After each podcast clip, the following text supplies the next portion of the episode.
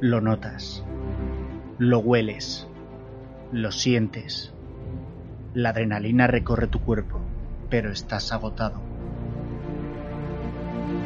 La noche es más oscura antes del amanecer y solo hay un lugar en el que siempre te encuentras seguro. El sótano de Bruce.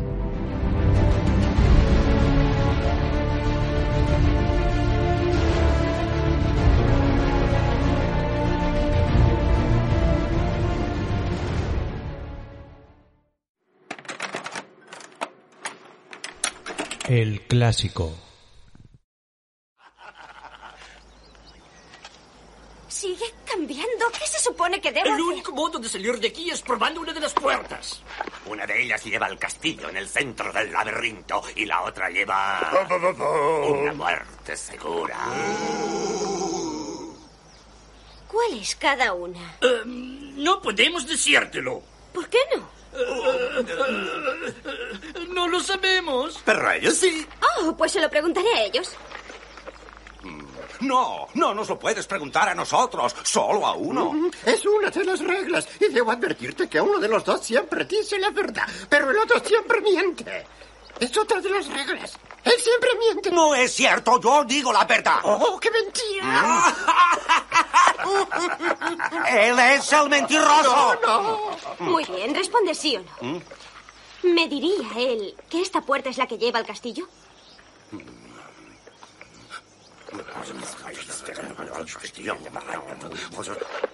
Sí.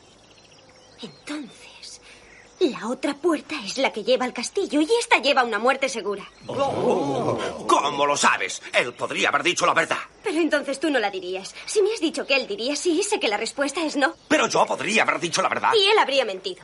Así que si me dices que él dice sí, la respuesta sigue siendo no. Un momento. ¿Es cierto eso? No lo sé, nunca lo he comprendido.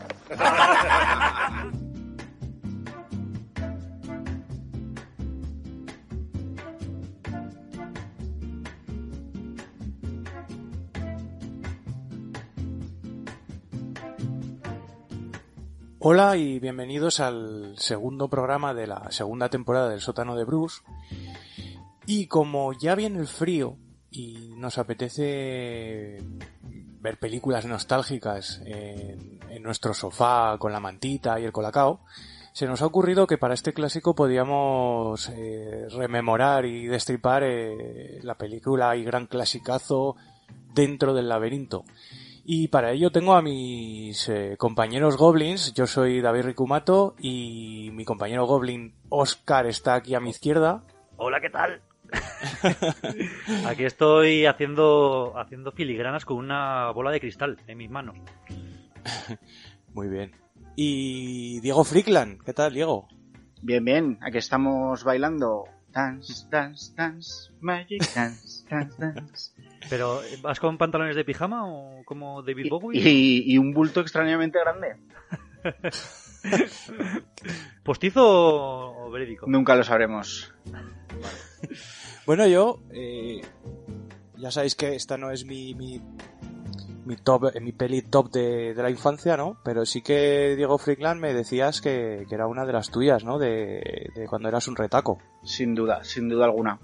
Es de esas, de esas pelis mágicas, yo creo que junto a La Princesa Prometida y Los Goonies, que, que en mi infancia me, me transportaron a, a otros mundos, ¿no? Y, y a recorrer aventuras que, que en casa al final, en esta pequeña ciudad que es Zaragoza, no, no podíamos tener. Mm. La verdad es que era- eran películas que te, que te expandían la imaginación. Yo creo que te hacían desarrollar un poco, no sé si más que ahora. la verdad es que tú que tienes una cría estarás más puesto en, en lo que son series infantiles y dibujos animados, pero yo desde mi punto de vista creo que no, no, no expolian tanto eso, esa, imagina- eh, esa imaginación de los niños. No, y además que, que, que yo creo que estas películas no eran tan condescendientes con los niños como las de, como las de ahora, ¿no? O sea, Hmm. es- este laberinto es el perfecto ejemplo de película de película infantil juvenil que se hacía en aquella época. Eh, Ujú. Un poco tratando a, lo- a los jóvenes con un poco más de, de sentido común y como un poco más adultos, ¿no? Que lo que, lo que ahora. Bueno, al fin y al cabo, la, la película trata de, del viaje hacia la adultez, ¿no? De, su protagonista. Exactamente. Entonces, empujaba un poco a sus espectadores adolescentes o niños a, a que, a que hicieran ese propio viaje en sí mismo. Exacto. Sí, hoy en día, pues eh, lo hemos hablado alguna vez que, que son películas de críos muy blancas, ¿no? Que en muchos casos eh, hay algún guiño para los padres y tal, pero que por lo general no son, no son tan, tan maduras y no tienen ta- ese, ese lado oscuro un poco que tenían estas pelis de antes, ¿no? Claro, Que- yo recuerdo dan- partes de esta película que no me daban miedo, pero ostras, te hacen un poco, si eres un niño, un poco estremecerte. Mm. Como veis, por ejemplo, pues no sé, para, para la generación que, que viene ahora de, de críos, ¿vosotros tenéis esperanza de que esta película pueda ser disfrutable o...? Hombre, sí, Yo creo que, que sí, sí. que si eh, eh, el padre como seguidor en su infancia la disfrutó, eh, yo creo que Diego se la puede poner tranquilamente a su hija u otros espectadores que tengamos nosotros más o menos de nuestra edad, eh, se la pongan a los suyos y, y ¿por qué no? no? En realidad se canta un poco los efectos y tal, como cualquier película de estos años, pero, pero yo creo que para los críos la pueden disfrutar igualmente. Sí, sí, yo tengo, tengo, tengo la esperanza de ponérsela algún día a mi hija y que le guste tanto como a mí. Espero que sí. Pero vamos, yo, mi hermano, que, que es mayor y, y, te- y- y es igual de apasionado que yo de esta película, la veíamos juntos infinidad de veces y sé de buena tinta que se la ha puesto a su hija mayor y que le ha gustado. ¿Y de qué años más o menos? Eh, siete, ocho años. Ah, vale, porque es lo que te iba a decir. Yo creo que se la pones a un niño. No, no, no. Pero no, me refiero a que eh, la, la puede, la puede ver y la puede disfrutar, pero no tiene que ser lo suficientemente mayor como para que los efectos y este grano que tiene la película le, le choque. Que hoy en día estamos acostumbrados al 4K y si se lo pones ya a uno de 15, pongamos, te va a decir, ande papá, me estás poniendo esto que, que- que esto es una mierda. Claro, Ya, pero ya yo- solo, ya solo por la imagen. Pero yo creo que a los niños también hay un poco que, que educarlos en, en cine, ¿no? Claro, si les Sí, sí, sí, dejas eh, ver los últimos estrenos de dibujos y de, y de películas y tal, que bueno, que también creo que, que es una cosa que, que ya no se estila mucho, ¿no? La película de imagen real para niños y jóvenes. Mm. Mm, Sí. Ahora mismo no me saldrían muchos títulos de, la- de los el- últimos 20 años. También está Nos el, tendría- Sí, David. No, iba a decir que, que también eh, está el tema social, ¿no? Que los críos se, se juntan con sus amigos en la escuela, eh, sus amigos pues ven lo que ven, a lo mejor la patrulla canina o cosas así, y, y claro, eh, como que se les antoja, ¿no? También ver lo mismo. Entonces, claro, eh, estas películas que empiezan a, a caer ya un poco en el olvido, por decirlo de algún modo, eh, a lo mejor no son tan, tan acogidas, ¿no? Como para, para esta nueva generación de críos por, por ese tema, ¿no? Porque claro, tus amigos realmente cuando eres un crío, tus amigos se influyen mucho también en, en lo que ves, lo que dejas de ver, lo que puedes comentar con ellos, Hmm. eh, todo esto. Y yo creo que hoy en día sí, efectivamente, este tipo de películas de acción real eh, ya no se estila tanto. A lo mejor porque, por lo que hemos hablado de que se está tirando por un- una película más, más, más infantil, entonces se, tira más por el, la animación 3D o, o la animación tradicional, un poco menos ya, pero, pero aún hay alguna cosilla por ahí. Y entonces, eh, claro, es difícil, ¿no? Para unos padres de hoy en día que, que tu crío pues vea este tipo de películas que, que igual no va a poder comentar con todo el mundo, ¿no? Con todos sus amigos. No, y que yo creo que a lo mejor con respecto a acción real, a lo mejor se ha amalgamado un poco eh, el espectro objetivo y en vez de hacer una película solo para niños, pues se ha ampliado para decir pues que coja a niños, adolescentes, incluso que un adulto la puede haber, ¿no? Porque aquí podríamos meter una peli de aventuras como Ready Player One, como un Indiana Jones, o sea, algo pero que, que pueda disfrutar gente de, de, vari- de varias edades, no solo a lo mejor en este caso de dentro del laberinto que estaría un poco más focalizada, aunque a nosotros nos siga gustando, ¿no? Sí, también esa es el- la historia que yo creo que muy a mi pesar, alguien que no ha visto esta película y la coge ahora a nuestra edad, seguramente no le va a entrar como, como me pudo entrar a mí viéndola de tren a cuajo. Es una película que, que tiene su momento, tienes que verla con, con, con esa edad todavía mágica, ¿no? De, de la mente infantil y es muy posible que la veas ahora y no te cuaje como, como, como me ha podido cuajar a mí. Claro. Luego también eh, las películas de estas, bueno, de los 80 y de los 90, parece como que trataban de, de buscar lo que le gustaba al, al chaval joven de aquella época, ¿no? Por ejemplo, los monstruos, los goblins, las criaturas, los mocos. Me acuerdo que, por ejemplo, en los 80 lo que no tenía mocos no, no molaba, o sea, tenía que tener mocos. La pandilla basura. Claro. Sí, todo eso, eh, todo, todas las películas estas de criaturas eh, mocosas, un poco asquerosetas, ¿no? Era lo que le gustaba, al- lo que, lo que nos gustaba cuando éramos pequeños. Entonces esta película también busca un poco eso, ¿no? Criaturas un poco raras, algunas un poco desagradables, Hmm. eh, cosas raras también, como el gusano que luego hablaremos. Y bueno, pues si os parece podemos empezar por, por un poco por los datos de producción, ¿no? Que creo que tienes Sí, algo por si ahí. quieres, Declan. hago una pequeña sinopsis de la película Bien.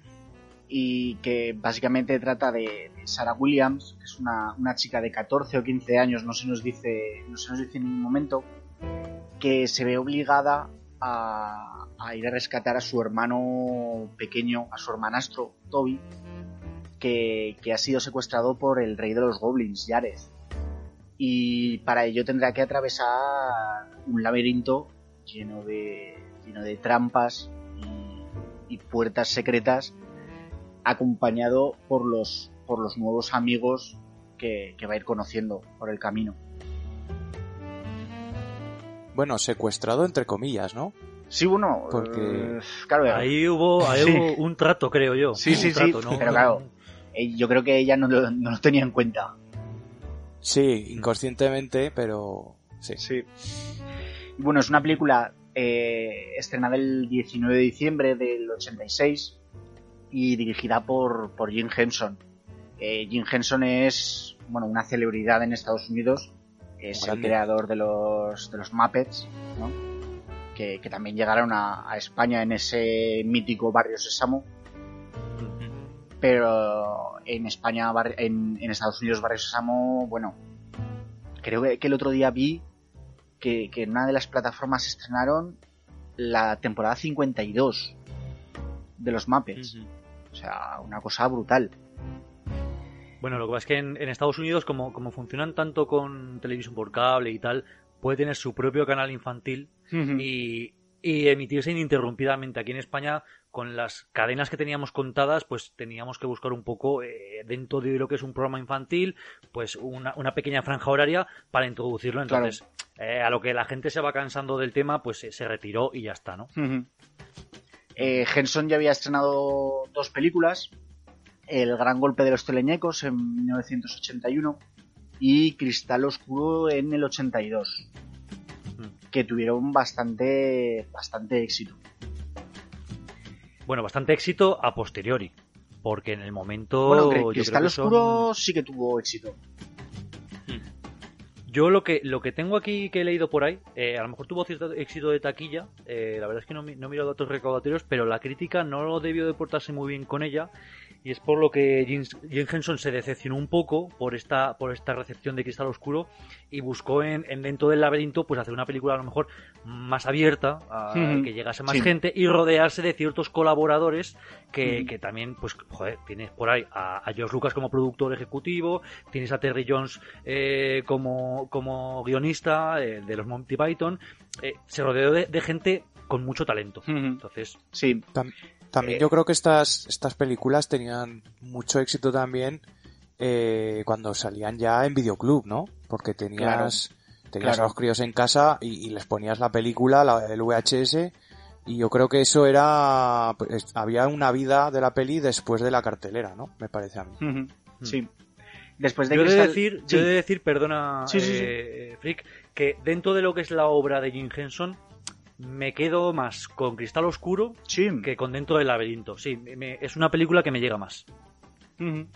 Sí, la diferencia de con Cristal Oscuro es que Cristal Oscuro es una película totalmente hecha con, con marionetas, con, marionetas. Muppets. Hmm. Sí.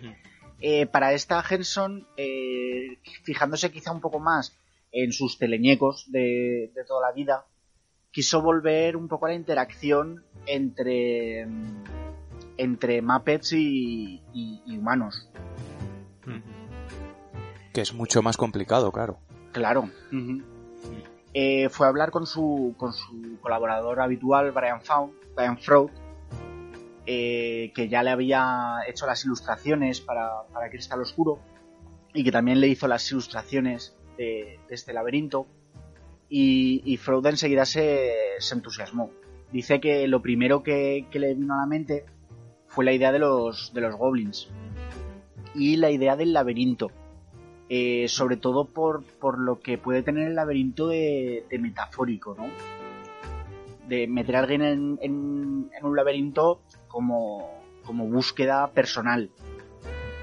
Claro. Y tener que buscar esa colaboración externa pues para encontrar la salida, ¿no? Como- Exacto. Es un poco eh, la reminiscencia de eh, necesitas a tus amigos para poder avanzar, ¿no? Exacto. Y el primer dibujo conceptual que, que Hmm. hizo Freud fue el bebé rodeado de, de goblins. A mí esto, este, este tema del laberinto también me evoca mucho a, a los sueños, ¿no? Cuando estás en un sueño que no sabes muy bien lo que está pasando, por dónde salir, te encuentras un poco perdido. Es que ya lo Eh, veremos, pero, pero esta película básicamente es onírica, ¿no? Sí, Claro. Podríamos decir que toda la película es un sueño de la, de la protagonista, un- una lucha, Bueno, un sueño interno de sus, de sus propias luchas. esa es una pregunta que os iba a hacer luego, ¿eh? Pero bueno, Vale, si, queréis, si, que queréis, si queréis vamos luego con ese tema. sí, lo- luego hablamos, luego hablamos. bueno, pues ¿qué datos tienes por ahí? El guion fue muy complejo de, de realizar. Eh, se lo encargó, Henson se lo encargó al principio a, a Terry Jones, el mítico Terry Jones de los, de los Monty Python, porque quería darle ese cariz de, de humor que le, que le podía dar Terry Jones. El, el guion al final tuvo 25 borradores diferentes y su escritura se alargó dos años. Eh, participó en el guion tanto Terry Jones que hizo un, pri- un primer escrito como Henson, Fraud, George Lucas ha dicho varias veces que también hizo correcciones de, de ese guion. Y vamos al final de esos dos años tenían un guion que a Henson le pareció que había perdido ese humor que, que le había aportado en un principio Jones. Y se lo devolvió para que volviera a hacer otra corrección más. Claro, es que es complicado encontrar el equilibrio entre que sea una, un, un- un barrio sésamo hecho película, con mucha jijijaja y, y solo para críos de mucha menor edad, a digamos un, cristal, un iba a decir cristal oscuro, un dentro del laberinto como el que tenemos ahora, que aun teniendo sus, sus toques cómicos, tiene también un tono adulto que, que- que podemos valorar a día de hoy, con 35 años que tenemos, 36 años. Sí, sí, sí. Y, y una carga sentimental, sobre todo de, de lo que hablábamos de la amistad y tal, que yo creo que llega tanto a adultos como a niños.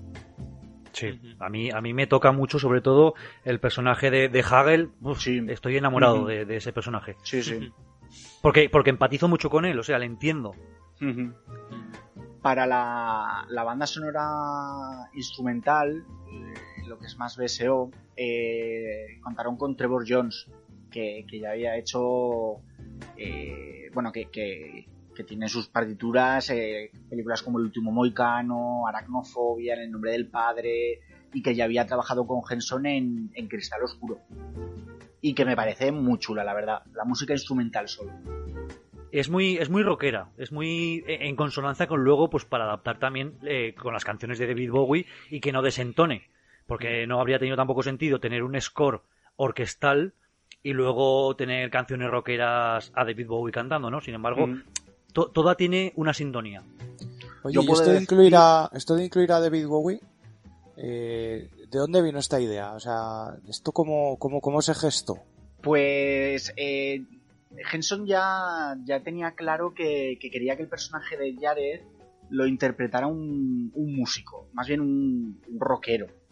Eh, parte por, por la personalidad que tiene el propio Jared, que, que lo vemos a lo largo de toda la película, que es, que es un, personaje como muy dependiente de, la aprobación de los demás, eh, le gusta estar mucho en el centro, eh, quiere que los demás se fijen en él y le, apoyen, y, y tiene ese, carisma que, necesitaba para que el personaje de, Sara se viera prendida de él, ¿no?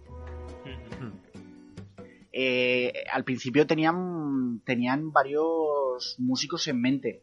Eh, pasó por la mente de Henson Michael Jackson, Prince, eh, Mick Jagger y uno de sus favoritos era Sting.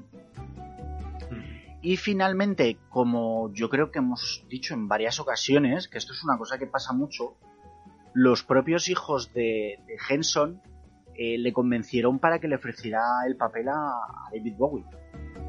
¿Qué sería de la industria cinematográfica sin los hijos de? ¿Verdad? Que siempre están convenciendo a sus padres para que hagan trabajos, ¿no? ¿Verdad?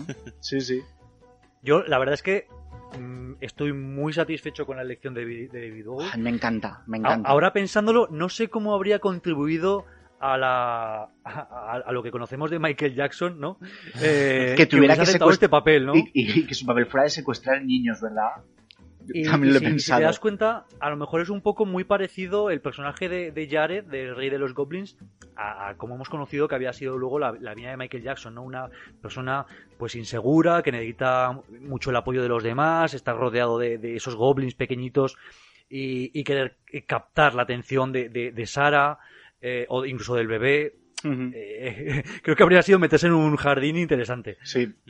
Y bueno, David Bowie es que su simple figura a mí me, me encanta en esta película. O sea, es que es él. O sea, es, es de su imagen, de su época glam, ¿no? Con, Sí, con esos mejor- pelos, esos pelos cardados, esa chupa de cuero. Vamos. A ver, quizá, quizá si hubiese metido a otro actor, eh, habría tenido que ser un- una imagen diferente, un vestuario diferente, porque, porque esto a, a David Bowie se lo aguantas y aún así lo ves hoy en el siglo XXI y te da un poco de repelús.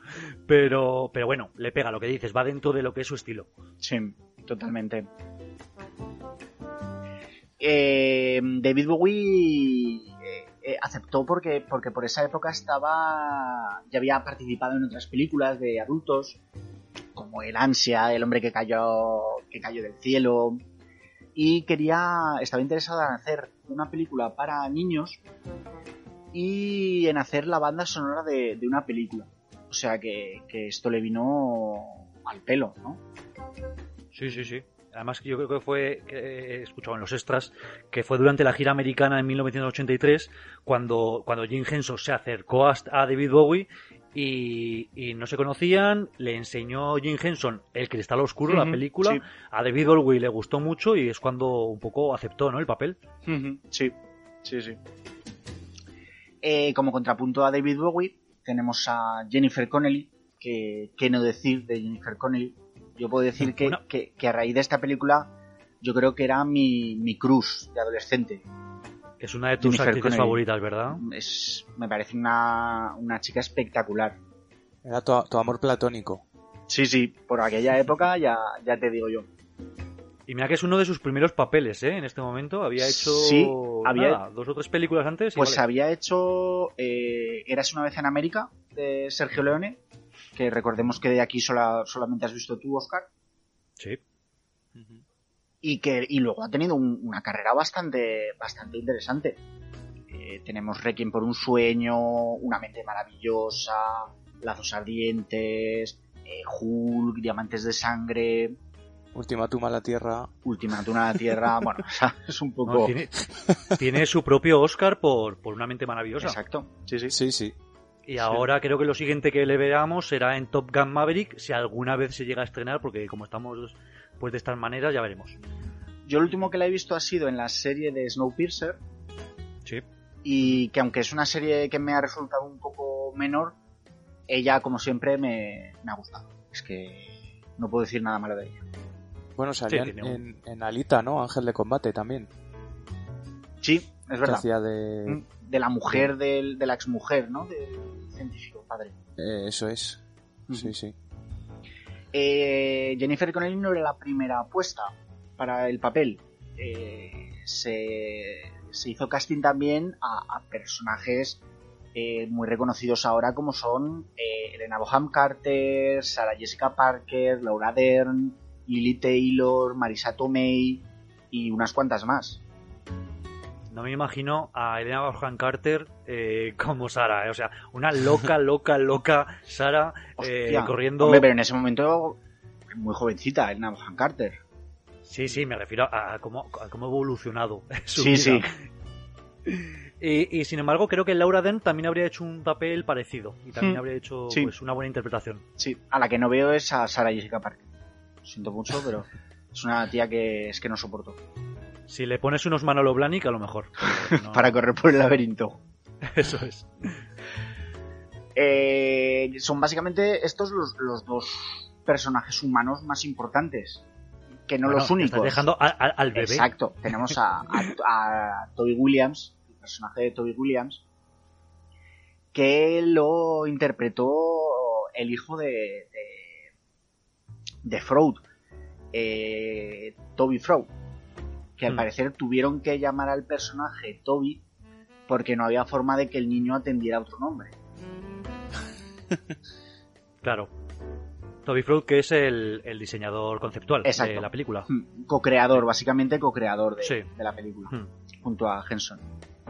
Y bueno, luego en el último plano tenemos a, a Christopher Malcolm eh, interpretando a Robert Williams, que es el padre de Sarah, y Sally Thompson eh, de Karen Williams, la, la madrastra. Vamos, sale La, en- mal- la mal- la malvada ma- madrastra. Sí. Es Bueno, un es poco, como la es un poco cretina, pero vamos, sale un minuto. Sí, bueno, intenta ir un poco de coleguilla, pero yo creo que no lo consigue demasiado porque da una de cal y una de arena. Porque le dice, tendrías, tendrías que salir con alguien, no sé qué. y dice, "He su- he supuesto que no tenías planes eh, porque si no me lo habrías contado. Y es en plan, sí, claro, te voy a contar a ti los planes que tengo yo. Que eres una cretina.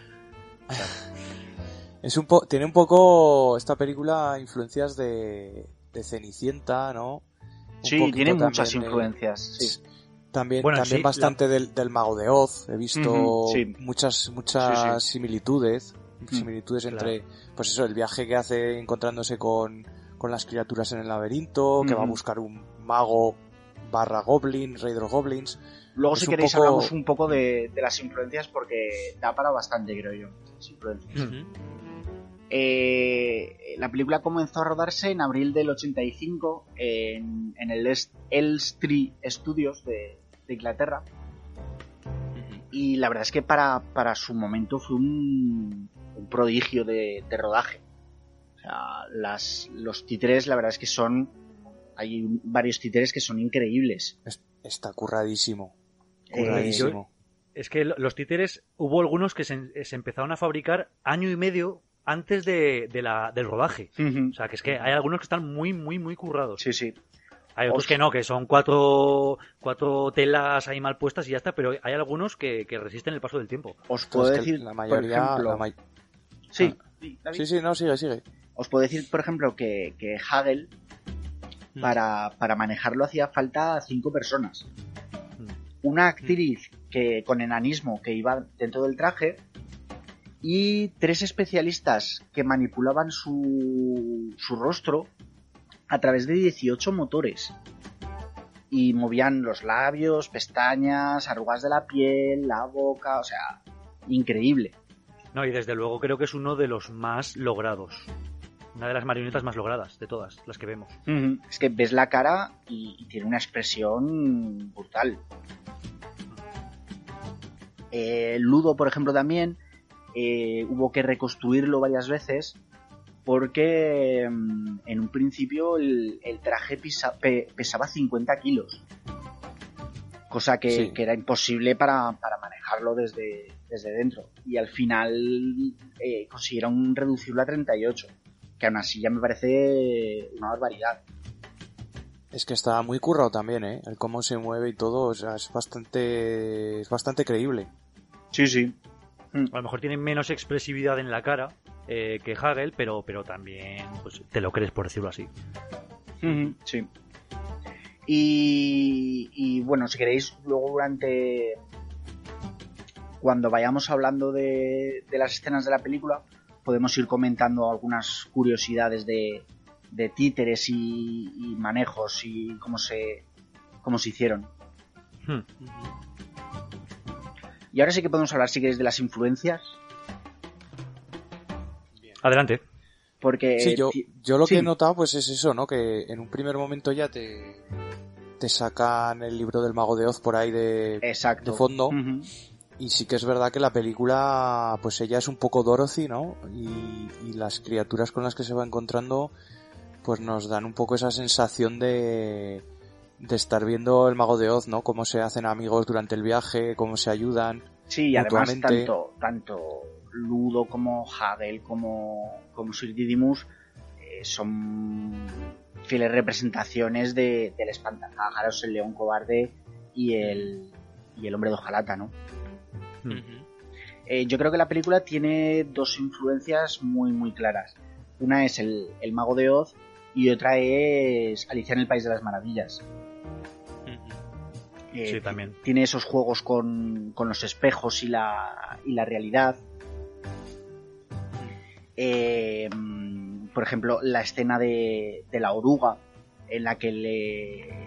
Oruga que también, que también sale en, en Alicia, y que le dice que, que entre a tomarse un, un té con su señora, en, en clara referencia a, a ese hacerse pequeño y hacerse grande, ¿no? De Alicia Sí. Tenemos caídas por, por, por pozos y, y túneles. Eh, tenemos a los Fairies, esos, esos bichos naranjas locos que, que le recomiendan que se corte la cabeza. Sí, que no termino de entender a estos personajes, ¿eh? Creo que están un poco Sí. de más. Sí, es un. Simplemente es una. Yo creo que es simplemente una escena divertida y ya está, la verdad. Sí, la han puesto pues, por- Sí. eh, pues porque se les, se les inventaría el poner ahí ese tipo de marionetas y, todo lo que tuvieron que hacer para, para, para rodarlo, así eh, con una especie de croma negro. Eh, pero no me aporta nada a la película no, como tal. la verdad es que no. Al igual sí, que hay otras marionetas que, que- que se encargan de darle información, o de orientarla, o de hacerse amigos, estos no, estos están ahí para tocar un poco las pelotillas y ya Sí, está. es simplemente un- uno de los peligros de- del laberinto, ¿no? Hmm. De todos modos, es una escena que, ojo, que se la tuvieron que currar mucho, ¿eh? Porque lo que hacen pasándose la cabeza de un lado a otro, no sé qué, los bailes, eh, se uno se quita una pierna, el otro se quita un brazo, le pega al otro en la cabeza y sale la cabeza volando. O sea, que, que hubo ahí trabajo. Hubo Sí, que hablábamos también, hablábamos antes de, de que para Hagel había cinco personas para manejarlo, pero para estos Fairies también necesitabas dos, tres o incluso cuatro personas porque cada uno manejaba una parte del cuerpo. Sí, sí, pero seguramente es de las escenas que a posteriori se ven más cutrecillas, ¿no? Sí, sí, está, canta bastante Es que el, croma, no entiendo muy bien la- el uso del croma en esa escena, porque yo creo que lo, que lo deberían haber, haber resuelto de una forma de una forma física. O sea, Yo, su- yo supongo que... Sara interactuando con ellos como títeres que creo que son.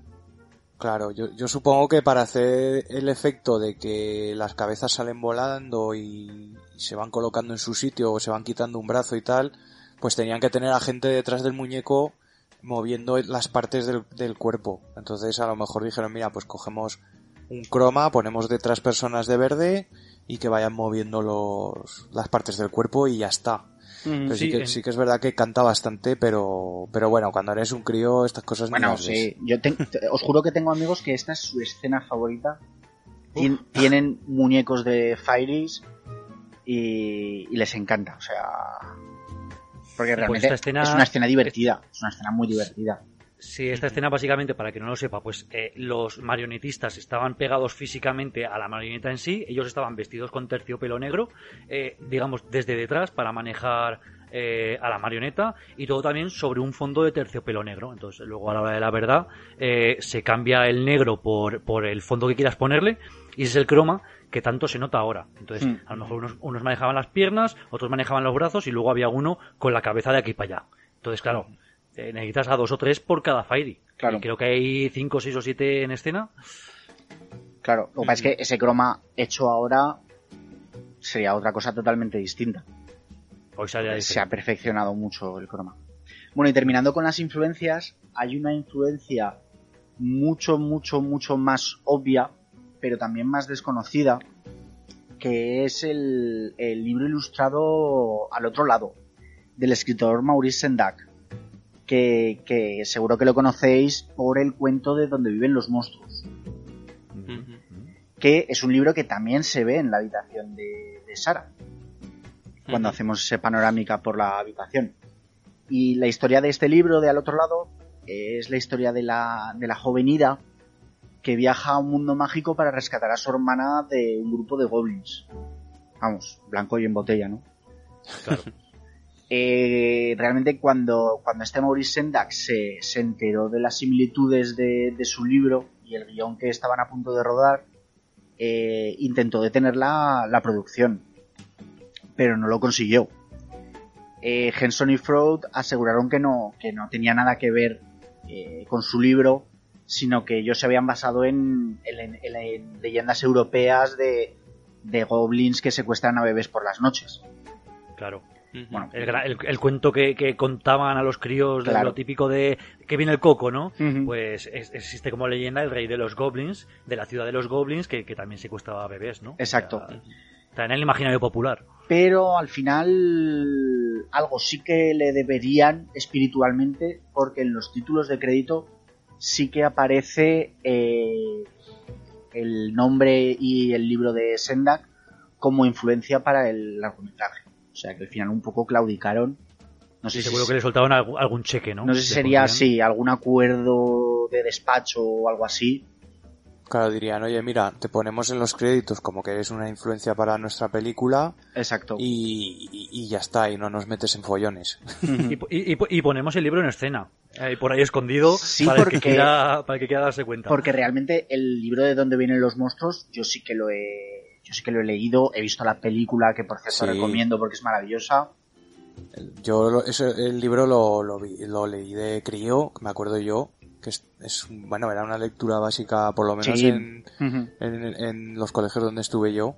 Uh -huh. y, y, la verdad es que es, también tiene muchas influencias de estos y tiene una... La, la forma en que se tratan los monstruos en cierto modo así de, de, forma ya bonachona, ¿no? Que no que no son monstruos en muchos casos malintencionados, sino que tienen un, un lado más humano, pues yo creo que también influye mucho en esta peli, ¿no? Sí. Uh -huh. Y ese crecimiento personal, ¿no? Y maduración. Uh -huh. Y la película es muy recomendable, ¿eh? Está muy, sí. muy chula. Sí, sí. Y bueno, si queréis ya podemos hablar un poco de, de, de esos significados oníricos de la película. Discutamos a ver si quién cree que, que, todo es real o que todo es parte de la, de la imaginación de Sara.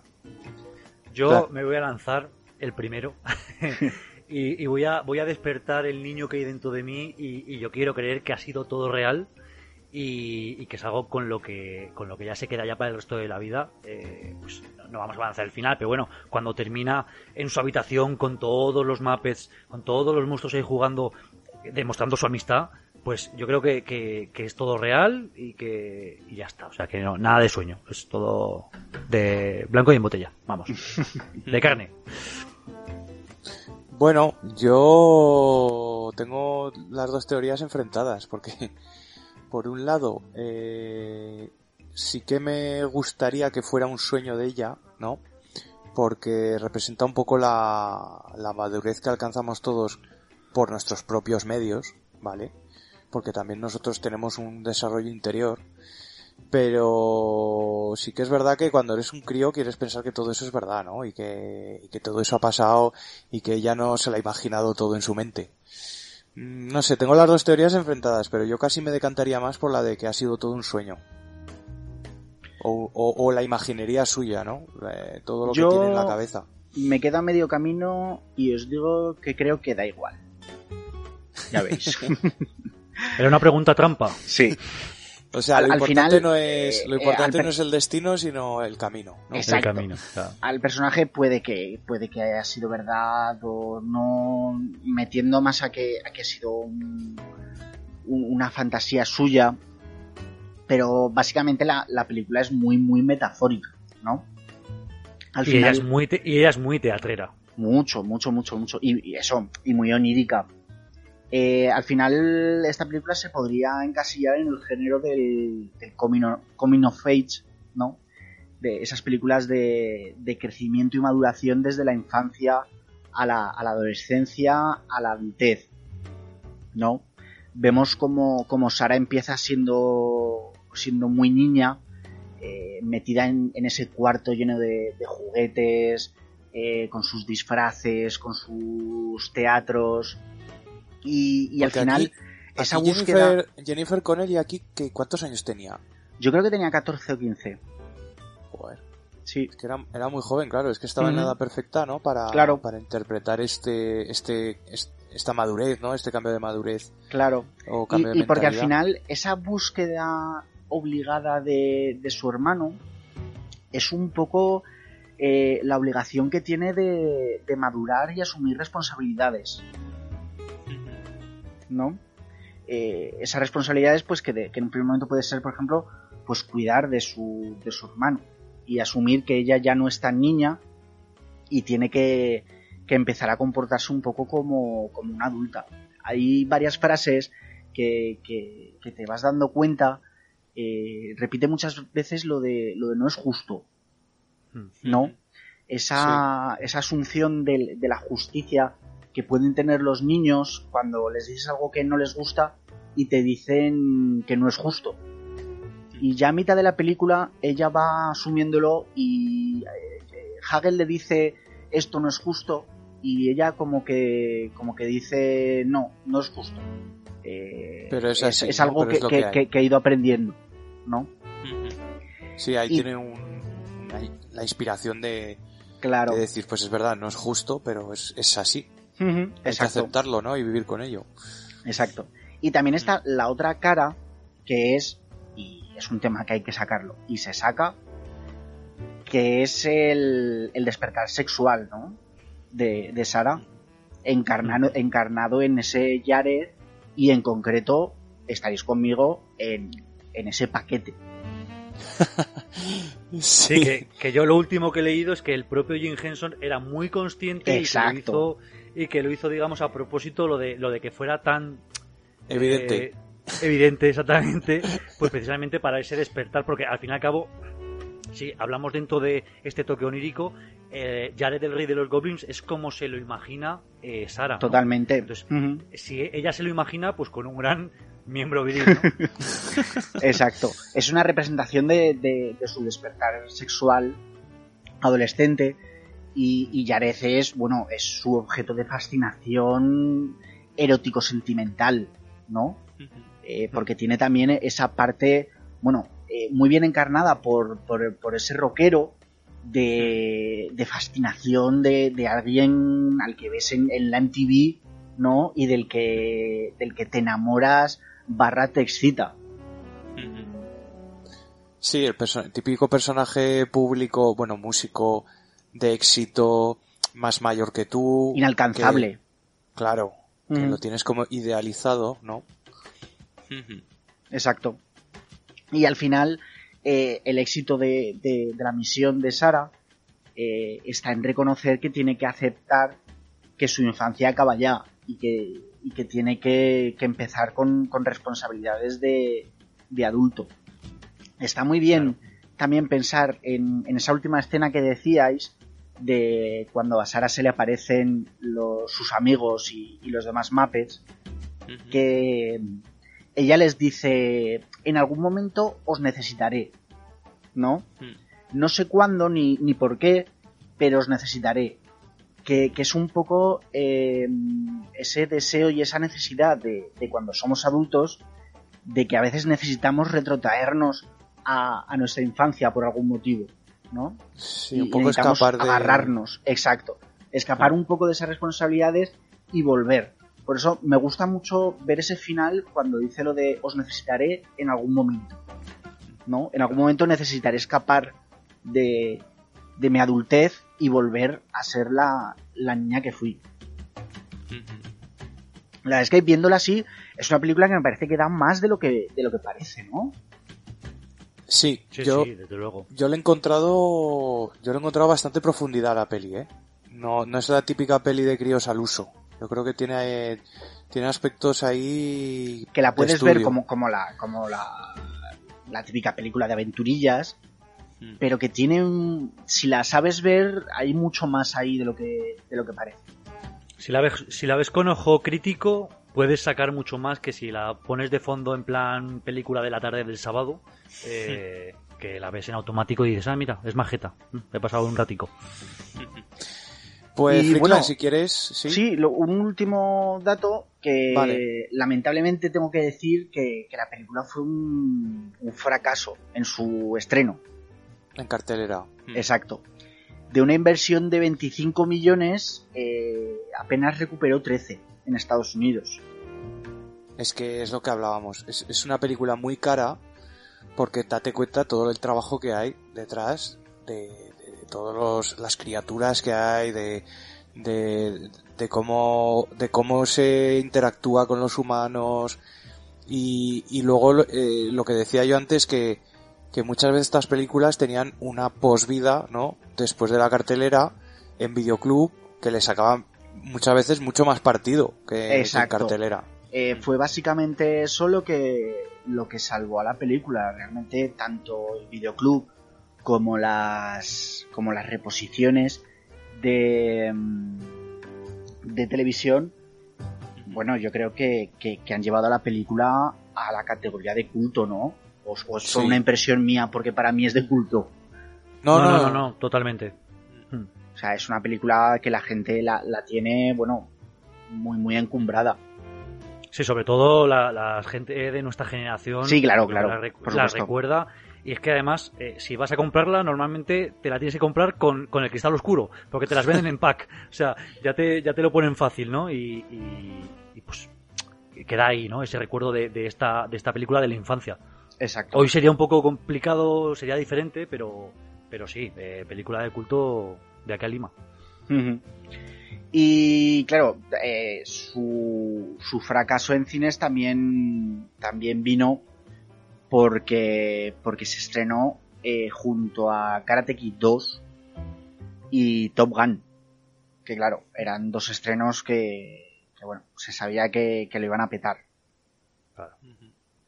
Tuvo mala suerte en, en, ese, en eso del estreno. O eligieron mal las fechas. Eh, sí, no sé muy bien, pero bueno, sí.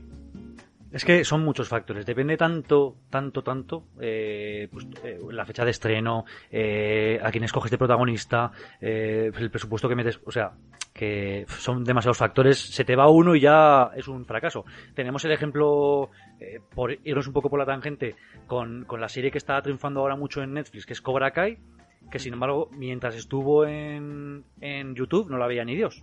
Pues claro, nadie se, nadie se, Lógicamente. suscribía a YouTube Premium solo para ver Cobra Kai. Sin embargo, ahora que tiene esa segunda vida en Netflix, jo, pues está todo el mundo hablando de esa serie ahora mismo. Sí, sí, muy recomendable.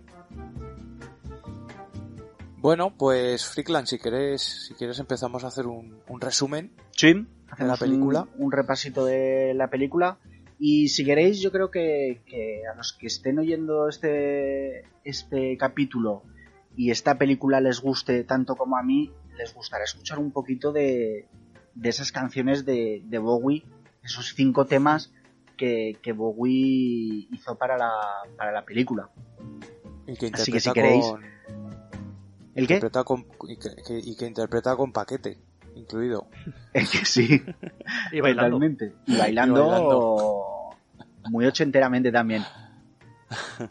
Entonces, si queréis, iremos metiendo unos cortes, de, nada, unos, unos minutos, cuando toque de, de estas canciones, que sí que tengo que decir que son todas las versiones eh, que salieron en, en el disco de, de banda sonora, que a veces no son exactamente iguales que, mm, que los que que salen salen en la película. Yo os puedo decir que tengo el vinilo de esta película. Me lo compré hace no demasiado tiempo. Y me lo pongo muchas veces. Así que si queréis empezamos por la, por la primera canción que suena, que es Underground. ¿Vale? Dale, Pues pi- Pincha, David. Life can't be easy. It's not always well. Don't tell me truth hurts, little girl. Cause. It hurts like hell. But down in the underground, you'll find someone true.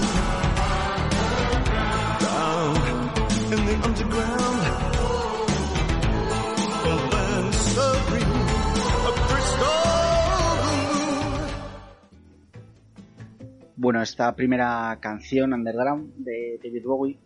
Que, Temazo. Temazo. Es que para mí los cinco, las cinco canciones que salen son grandes canciones. Pero esta es, es una de las que más me gustan. Esta fue junto a, a Dance Magic, Mike Dance, la canción que sacaron como, como singles de- del disco.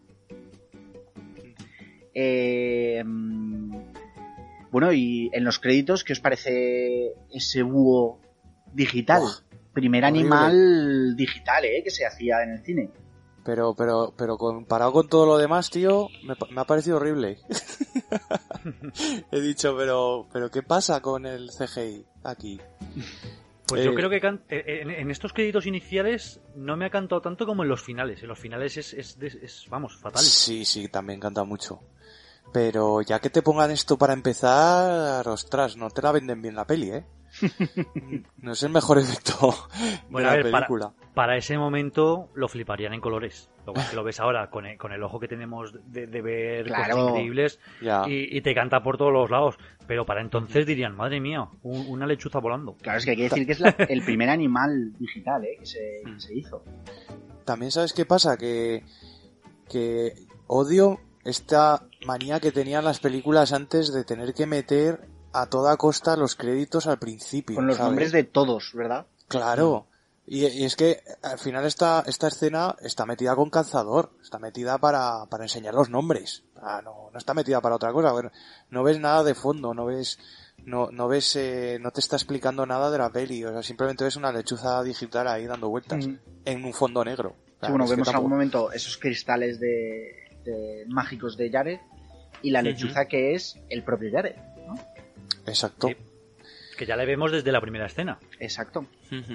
Que Sí, vemos hay- como, como vigila a Sara, que está en, en el parque, eh, recitando recitando ese, ese libro suyo, tiene pinta de, de obra de teatro, ¿no?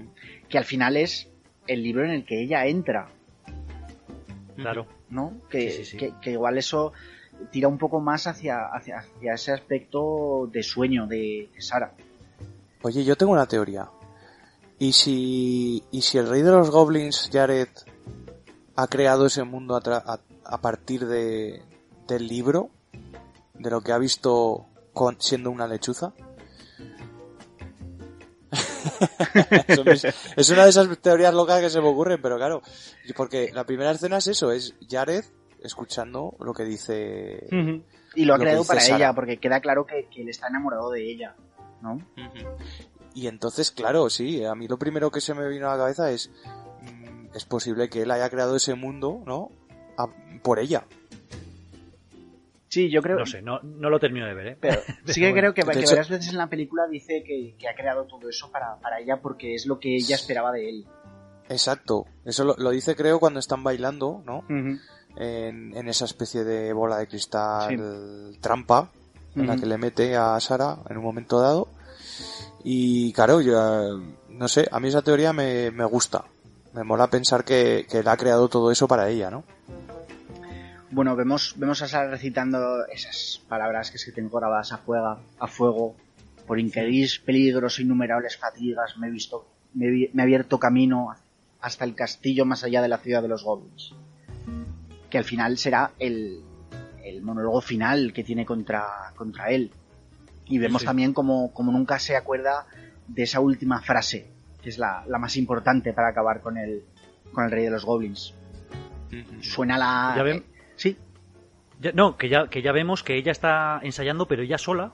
Ya lo que decíamos antes, que ella es muy teatrera, se ha puesto un vestido, está en medio del parque Y, y ¿qué pasa? Que esta chica no tiene amigos para, o sea, si está en alguna compañía de teatro o algo, pues para ensayar conjunto, pero no está ella sola recitando el libro, el libro Labyrinth. Y Sí, hay algo, que, hay algo que no he comentado, que no sé si sabéis, que existe un libro de, de Dentro del Laberinto que, que está hecho a posteriori de la película. Es uno de esos pocos libros, eh, adaptaciones de, de películas. Y en el libro amplía un poco más la historia de, de la madre de, de Sara. Que en la película no se dice nada de ella. Y, y en realidad es una actriz que, que deja a su marido por, por otro hombre. Sí, salen Y- unos recortes, ¿no? De- Exacto. tiene unos recortes Sara en su, en Exacto. su cuarto. Y sí que Sara tiene pues ese, ese ansia de ser como su madre y de, y de ser también actriz. Esperamos, Bueno. vemos como... Sí, David. No, nada, simplemente quería matizar que, claro, con, a raíz de lo que ha dicho Polar, eh, eso de que no tiene amigos y tal, yo creo que también es un poco para enfatizar que es un viaje interior suyo, ¿no? Es, un viaje eh, individual. Claro, si no Entonces, tienes amigos te los tienes que imaginar, ¿no? Claro, sí, sí. es No, hombre, lo, lo- lo típico de... Yo es que nunca he tenido un amigo invisible. Pero ¿Cómo? Esto en, las películas, esto en, los ame- en las películas americanas es muy famoso, esto de Sí. el amigo invisible que tiene el crío. No sé, yo a lo mejor como tenía un hermano no hacía falta ¿Quieres- tener un amigo invisible, pero... ¿Quieres un amigo invisible, Oscar? Te presto uno. No, no, no, no hace, no hace falta. Al final ella es una chica como muy, muy soñadora, ¿no? Que- Y yo creo que es que no, no le hace falta a nadie con quien, con quien jugar para... Y muy para- infantil. Exacto. Sí, porque está con, con los... Si, si vemos ya que es una chica de 14 o 15 años Disfrazada. juega con, con peluches Sí, sí. y que se pone como loca cuando ve que le falta uno. Y lo, exacto. tiene, y lo tiene su hermano pequeño, pero por favor, no sé. Exacto. Com- com- comparte. que también veremos ese, ese, ese viaje a la adultez, lo veremos también al final de la obra, al final de la cinta, cuando, cuando vemos que ella decide regalar ese peluche, ese. Lancelot, a su hermano. Claro, claro, claro. Bueno, ella sale corriendo porque, porque se da cuenta de que, de que llega tarde, porque había quedado con, con su madrastra, empieza a llover, va con su perro Merlín, que, que, que, es- que hay, hay varias varios toques también de leyenda artúrica en este, en este libro, ¿no? En esta película. Oye, yo tengo una duda. ¿Este perro sale después? Es, sí, es Didymus. Ambrosius, es ¿no? Ambrosus, exacto, Ambrosus. Ambrosius. Es Ambrosus, exacto. Es la, es la misma raza, es la misma raza desde luego. Sí, Pues sí, es Ambrosus. Ya no sé si es el mismo perro, ya eso hasta ahí no he llegado. Pero, pero sí, es la misma raza. Me Exacto. Ambrosius. llega a su, a su casa, eh, discute con su madrastra, esta mujer tan, tan cretina, como ha dicho Polar, que, que le dice, tampoco os animos tanto. Y ella le dice, hombre, salís, todo- salís todos los Todos fines de de semana. semana. O sea, claro, y yo me tengo que quedar aquí a cuidar del, de mi hermanastro no deseado. porque Claro. no, no lo dice, le dice- pe- pero ella no dice- quería un hermanastro. Le dice, he supuesto que no tenías planes porque como no me lo has contado... a ti te lo voy a decir. Claro. Que suponemos que este bebé sí que es hijo de la madrastra. Exacto. sí. Entonces es medio, medio hermano de Sara. Porque al final ella, bueno, es un poco hija de, un- de una familia desestructurada, ¿no? Claro. Bueno, ella se encierra en su cuarto y ya tenemos esa panorámica en la que, en la que vemos básicamente todo lo que luego nos vamos a encontrar en el laberinto. Eh, vemos un, un peluche de, de un Fairies, eh, vemos esa, esa muñeca bailarina eh, vestida como ella se vestirá luego en el baile, vemos un libro de donde se esconden los monstruos, eh, vemos un laberinto, el libro del mago de Oz, de, de Blancanieves, ese juego también con, con la manzana, en este caso el melocotón envenenado, ¿no? Sí, sí, sí. Eh, La, vemos- la referencia es clara. Una estatuilla de Hagel y vemos el, ese libro de, de recuerdos de la madre. Eh, suponemos que ella prácticamente ahora mismo no tiene casi contacto con, con su madre y el único contacto que tiene es por esos periódicos. Y si nos fijamos bien, eh, su madre sale en una foto con un tipo Sí, que es David Bowie. Bowie. Sí, sí, es sí. David Bowie. Claro. Esa es otra, otra referencia también ahí a su, a su fantasía, ¿no? Ella, ella se ve muy reflejada en su madre, ¿no? Ya quiere ser su madre. Entonces, Me estáis, me estáis empezando a convencer con lo del sueño ya, ¿eh? claro, Que con, tanto, con tanta referencia. qué mejor que, que imaginar que tu, tu amante secreto, tu, tu fantasía, es el- la pareja con la que está que se ha enamorado tu madre. Eso es muy chungo, ¿eh? Sí, hay por ahí un par de, de teorías un poco descabelladas que no voy a entrar porque no, no creo que tengan mucho sentido a, a raíz de, de- de la relación de, de la pareja actual de su madre con Sara. Que bueno, no. Bueno, discute con su padre a, a través de la puerta. Su padre es verdad que tampoco lo intenta, intenta mucho Sí, ella, ella incluso lo verbaliza y dice, tampoco has tirado la puerta abajo para convencerme. Por O sea, eso. En plan, bueno, te quedas con el crío, no, sí, venga, hasta luego, te queremos. Vemos ese, ese póster de, de las, Las escaleras, escaleras. infinitas de Etcher, Sí, que luego será muy importante en las, en las escenas finales. es brutal esa escena, ¿eh? Me ha parecido tremenda. impresionante. Tremenda. Mm. Ella se da cuenta de que le ha desaparecido su, su muñequito preferido, Lancelot, otra referencia artúrica, Claro. y sabe quién lo tiene, que es el malvado Toby. Maldito. Maldito. Me has, me has quitado el amor de mi padre. Tiene Bueno, aquí una ella- rabieta, una rabieta impresionante, ¿no, Sara? Claro, claro, claro. Esto, esto es lo que viene a llamarse tener pelusilla, ¿no? Exacto, sí, sí. Ella va, va, va al cuarto donde está Toby, pues le dice que le va a contar un, un cuento y al final le cuenta un poco su, su historia un poco exacerbada, ¿no? Porque le dice que después de trabajar todo el día duramente en casa, la obligan a quedarse con, con el bebé, no sé qué. El crío sigue, sigue llorando sin, sin parar y al final le amenaza con que, con que va a llamar al, al rey de los goblins. Que me encanta, me encanta esta, esta escena cuando de repente aparecen las cabezas de los goblins diciendo, Sí. "Oh, es- escuchad, escuchad. Lo va a decir, lo va a decir. Lo va a decir. Es, es graciosísimo. Son, es que están súper bien hechos.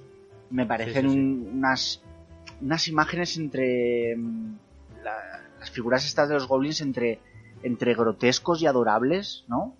Sí.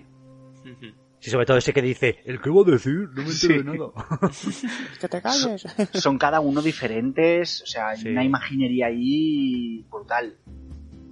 y, y están eh, muy, muy bien hechos, ¿eh?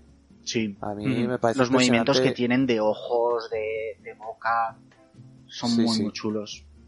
Mm. Y bueno, y al final se harta y dice las palabras. Rey de los goblins, rey de los goblins. Donde quiera que estés, llévate a este niño. Y claro, los goblins dicen, Esa no es la frase.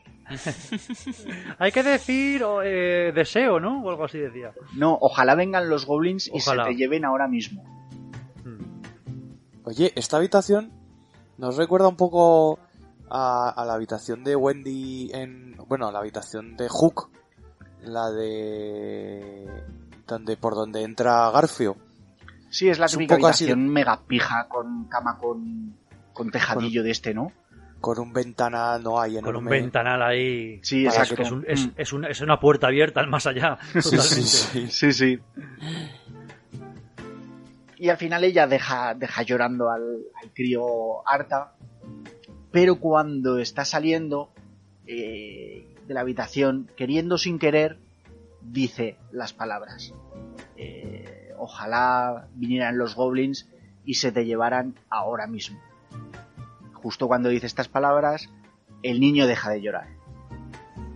A ver, ya se, se escama un poco. Por eso vuelve, empieza a llamar al, al crío. Y, y entonces viene una escena que, que, ostras, yo no sé con qué edad vi esta película, pero uf, es una escena que si eres muy niño da cangueli, ¿eh? Da, da grimilla, sí. Cuando Por- por- hace ahí un ruido, ¿no? El crío, bueno, no es el crío, es un, es un goblin que Exacto. está metido entre sí. las sábanas y hace como... Sí, sí. Y, Y quita la sábana y, coño, ¿qué y es no hay nada. Pero detrás de ella, en la puerta, vemos a un goblin. Sí, sí, pero esa escena que se acerca a la cuna y, y- y suenan unos gritos raros ahí inhumanos, sí que es, es algo, ves, que ahora es más difícil hacer en las películas de críos. Sí, es que eso es lo que yo decía. Y, y el recurso tan, tan utilizado y, y tan barato como el de la sombra que va creciendo y creciendo hasta convertirse en el, en el rey de los goblins, ¿no? O sea, que a lo mejor hoy en día meterías un efecto súper caro de CGI para ver esa transformación de lechuza en, en rey de los goblins, en Jared. Sin embargo, ahí, en los, en los 80, te ponían la sombra y oye, aquí todo el mundo se lo cree. Y que y colaba. Sí, sí. Sí, sí, sí, sí. Sí, sí. Eso, se abren, se abren las puertas, entra la lechuza que habíamos visto que, que seguía, y con ese efecto que dice Oscar de la sombra en el, en el suelo, vemos como crece eh, el pelazo de David Bowie. y las cejas. sí, ese maquillaje increíble, ¿eh? Y aparece Jared, el, de- el rey de los, de los goblins. Ella le pide que, que le devuelva a su hermano, que no, que no quería decirlo. Y, y él le dice, bueno, que ya lo he hecho pecho, que ya, Claro, que ya está dicho. lo dicho, dicho está. Él le ofrece, eh, dentro de toda esta, esta historia de crecimiento, que, que vuelva a su habitación y que siga jugando con, con sus juguetes, con sus disfraces, ¿no? Como proponiéndole que, Claro. que, que se quede en su infancia. Que ¿no? siga siendo una niña. Exacto, que no es que no que no es necesario que, que, sus responsabilidades, que es un, un rol que, que Jared seguirá toda la película. El de ser el, ese diablillo, ¿no? En el hombro de, de Sara que le dice que, que siga siendo una niña. Eh, Me Jared mola- le of- ¿Sí? Me mola mucho el, el juego de... con las bolas de cristal, ese, Buah, ese, movi- ese es juego de manos que hace. eh, Jared le ofrece ese, ese cristal, ese regalo que le dice, solo un, solo un cristal.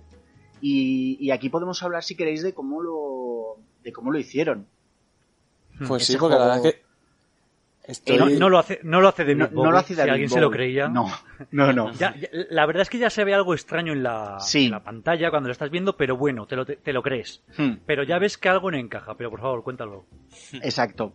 Eh, David Bowie, aunque tengo que decir que, que tiene estudios de mimo, eh, David Bowie, Hmm. eh, no hace malabares. Y para, para hacer todos estos juegos con, con las... Bueno, yo cuando hacía malabares lo he llamado siempre bolas de salón, a este tipo de malabar, con, con las bolas en, jugando en las manos. Eh, recurrieron al, al malabarista Mike- Michael Mon- Moschen. ¿Está bien dicho, Oscar? Michael Moschen. Ah, pues no tengo ni idea, pero digamos que sí. ¿Es alemán? Que, que Creo básicamente... que, creo que es belga. básicamente se ponía detrás de Bowie y le metía la- el brazo por el sobaco. Ah, es que eso te iba a decir, digo, pues si tienes manos delante. exacto. Y hacía lo y hacía este, este malabar de, de bolas de salón Sin mi- mirar. mirando a un monitor en el que veía eh, en el que veía una imagen de Bowie con su brazo metido por ahí. Joder, pues Yo- vaya crack, ¿no? Yo he visto imágenes de, de cómo lo hicieron. Bueno, repetición tras repetición tras repetición. Y, y cada vez que se le caía la bola, porque era una toma falsa, todo el equipo riéndose y, y el otro le ponía una cara de me cago en Dios. Hombre, es que tú sabes que la- se me está cayendo porque igual llevaban, no sé, 10 veces seguidas. Es súper difícil, claro. Mm. Se le caía y todos. o sea, Era una risa en plan, jajaja, como por quitarle un poco de hierro al asunto. Incluso el propio otro sí que- Bowie. Claro, pero él se lo tomaba muy en serio y ponía una cara de, joder, me cago en la leche, a ver si me sale ya de una vez. Sí, sí. Y con un tipo al lado, con una caja llena de, de bolas de cristal, eh, en cuanto se le caía una, otra, otra, otra. Pero claro, tampoco puedes perder ahí el tiempo. Pero tú ves las imágenes del cómo se hizo, la posición en la que tiene que estar el tipo desde detrás, metiendo la mano por la axila, eh, haciendo este malabar que a mí de los que a mí es de los que más me gustan pero es algo que he intentado y me parece dificilísimo pero dificilísimo y, y, vamos me parece que queda muy muy chulo y es una cosa que queda muy mágica no el propio Henson eh, dijo en unas declaraciones que, que le parecía verdadera magia Sí, sí, sí, lo es. Sí, es sí. magia de manos, al fin y al cabo. Sí, sí. Sí, pues como cualquier otro malabar. Pero vamos, eso, así lo hicieron, para el que no lo supiera. Eh, bueno, eh, esa imagen en la que convierte la bola en, en serpiente, se la tira a Sara, se le convierte en un fular de cuello que tira al suelo y aparece un cabroncete goblin desde, desde debajo.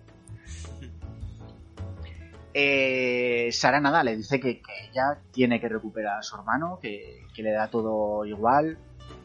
Y aparece en ese ventanal que decía, que decía David, aparece el laberinto, ¿no? Con, con ese castillo en el centro del laberinto. Eh, Aquí hay una cosa también que a mí me, me parece curiosa. Y es que todo el rato ella dice que no parece tan difícil, ¿no? Sí. Que, que parece fácil. sí, y es- cosa es que un jode poco- un montón a Yared. Sí, y es un poco yo creo también lo que pensamos de críos, ¿no? Que lo que hacen los mayores que no es tan difícil, que eso lo podríamos hacer nosotros. Y luego te das cuenta de que no, de que realmente cuando llegas a la madurez eh, las cosas no son tan fáciles como pensamos. Claro. Nos transportamos ya a este mundo mágico de, del, del laberinto y Jared hace aparecer ese, ese reloj de 13 horas, ¿no?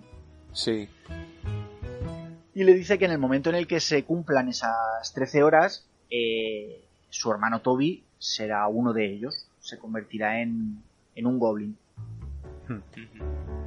Y bueno, Sara, ni, ni corta ni perezosa, después de decirle, ah, como dice David, a Yared, que bueno, tampoco parece tan difícil, se lanza a la aventura. ¿Y a quién se encuentra en, en la entrada de este laberinto?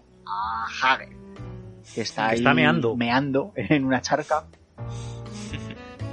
Eh, vemos que Hagel eh, está cazando hadas, ¿no? Con un... ¿cómo lo sí, digo? con una especie de sifón. Fumigador, ¿no? sí. Un fumigador raro. Exacto, de esos antiguos. Que, que además parece como que Hagel ya la conoce, porque cuando llega, él está meando, como hemos dicho, en una charca, ella le dice, perdona, y él dice, ah, no, no, no, perdona tú, como en plan, hostia, que estoy meando aquí delante de ti. Y te Y esperaba. cuando se da la vuelta, cuando se da la vuelta y la ve, dice, ah, eres tú. Sí, Como diciendo, a ti no te tengo que pedir perdón. sí, sí. Como si ya le conociese, ¿no? Claro, es que yo creo que Jared ya, ya ha dado aviso a todos los habitantes, por lo menos a los que están a su servicio de este laberinto. Eh, ella le, le recrimina que, que está matando hadas con lo, con lo bonitas que son. Y cuando coge una del suelo, eh, el hada le muerde. Y, y Hagel se ríe diciendo que, que- que esperaba, que es lo que hacen las hadas. Claro.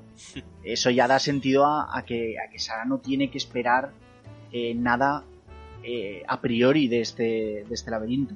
Nada va a ser como, como ella imagina. Nada No. es lo que parece. Exacto.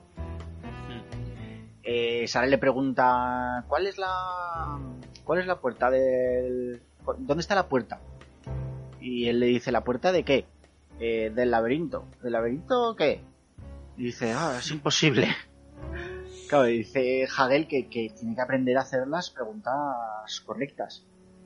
Le pregunta que, que cómo se entra al laberinto y entonces le muestra una puerta que coño estaba delante suyo, que era fácil de ver, ¿no? Sí, pero que no. es- es el- este laberinto es el típico que, que si no te muestran, no encuentras eh, una puerta en concreto o un recoveco en concreto, como también veremos más tarde. Exacto. Como, como si estuvieras en un sueño, Oscar. Hmm. La teoría, la teoría coge peso, ¿eh? Ay. Vemos el primer pasillo en el que entra. Sara dice que no sabe si ir a derecha o a izquierda y Hagel le dice que, que él no iría a ninguno de los dos lados. Ella se, se lanza a correr por, por este pasillo que parece que parece no tener giros ni recovecos, como ella dice. Que, que dice vaya laberinto, ¿no? Eh, se Claro. cabrea y entonces aparece uno de los personajes que tiene una, una aparición muy corta, pero es que me ha encantado siempre, que es la oruga. Mm. Es que me Sí. parece totalmente adorable esa oruga. Cuando Es le dice, hola, eh, ¿has dicho hola? No, he dicho hola, pero se le parece. Eso yo creo que pierde un poco en la traducción. Sí, porque le dice aló. ¿no? Sí, eso es. En versión original le dice halo y dice, Mm. ¿has dicho hello? Y dice, no, pero se le parece. Que, sin embargo, en, en castellano no se, no se rompe mucho la cabeza. Eh, la oruga le ofrece pasar a tomar un té con su señora, pero ella dice que no, que tiene que, que ir, a- que, que ir por el laberinto. Pero le dice que no, que no encuentra ningún- ninguna forma de entrar. Y la oruga le dice que es que no está mirando bien. Tiene que mirar con, con otra perspectiva, ¿no? Tiene que Claro. cambiar su perspectiva. Para. Y, y aparece un efecto que, que- que siempre me ha parecido muy chulo. El de, el de ese recoveco que de repente encuentra a Sara. Y Sí, es que, que cada, hace como un cada vez que lo visual, veo, ¿no? Cada vez que lo veo, sé, sé cuando lo ves y intento fijarme en los bordes y no logro fijar el borde No hasta se que ella no entra. No. No. Al igual, al igual que lo del que lo del laberinto recto infinito sí que canta un pelín más el fondo, porque sea así como un poco inclinado, dónde acaba y dónde empieza, ¿no? Eh, el más allá. Pero en esta escena en concreto ese recoveco no, no se nota. Exacto. Que ella, Y- que ella empieza a ir hacia un lado, ¿no? Y él Sí. le dice, yo no iría por allí. No, nunca vayas por ahí, le dice. Nunca vayas por ahí. Pero ella le da las ella no, gracias, ella- se va, ella se no va hacia el otro lado. No, no. Y él dice, uff, menos mal que no ha ido por ahí. Si hubiera seguido por ahí, hubiera ido directo al castillo. Y dices, cabrón, puto gusano. Bueno, creo que lo hace con buena intención. Sí, sí, sí, Claro, pero jolín. La culpa... O, la- o es un, o es un agente de Jared. No, no, no. Porque ella le, ella le pregunta si, si sabe cómo recorrer el laberinto y él le dice, no lo sé, solo soy un gusano. Claro. Au. Claro, re- realmente ella es la que no ha hecho la pregunta correcta. Exacto, exacto. Te- tenía que haber preguntado por qué no puedo ir por ahí y entonces cosa que, resuelto. cosa que irá aprendiendo, ¿eh? Porque luego al enfrentarse a otras cosas ya va parándose y diciendo, a ver, vamos a, a mirarlo con lógica, ¿no? Claro. Hmm. Es que ella, ella parte, eh, el inicio del laberinto le pasa lo mismo con, con Hagel, eh, desde un punto infantil de exigencia, de que todo se me tiene que dar. Tengo derecho a todo. Lo, lo- lo de eso justo e injusto, ¿no? Lo de no, es que me lo tienes que dar porque sí. Y es en plan, no, no, señorita. Si quieres que se te dé algo, lo primero tendrás que pedirlo por favor y tendrás que pedir exactamente lo que pide, lo que quieres, ¿no? O sea, hacer las preguntas concretas que le decían. O sea, que no se lo van a poner fácil. Exacto. Y bueno, ella empieza a recorrer el laberinto y ya vemos a, a Yareth en, en su salón del trono rodeado de, de, de los goblins, ¿no? Que un montón, un, Un montón. sí. Puedo decir que, que esta escena incluyó a 48 marionetas, 52 titiriteros y 8 Joder. humanos disfrazados. O sea, me Joder. parece bestial. Sí, sí. Sea, y hacer una coreografía con, con todos a la vez. Y con el crío. Y con el crío, que al parecer el crío eh, que tenía que, que llorar y, y sentir temor por los goblins, no hacía más que descojonarse. que le hacían muchísima gracia a los goblins y tuvieron que esperar a que el crío tuviera mucho sueño y, y estuviera en ese punto que los padres que los padres decimos que, que ya están cuando están ya sobrepasados los niños en los que ya lloran de, de, de puro sueño Claro. y aquí viene el, el segundo número musical, esta segunda canción de, de David Bowie, que es Mike Dance. Que si queréis, escuchamos ya. Claro. Bien. David, pincha. You power. Power of voodoo. You do. Remind me of the babe. I saw my baby crying for this babe could cry. What could I do?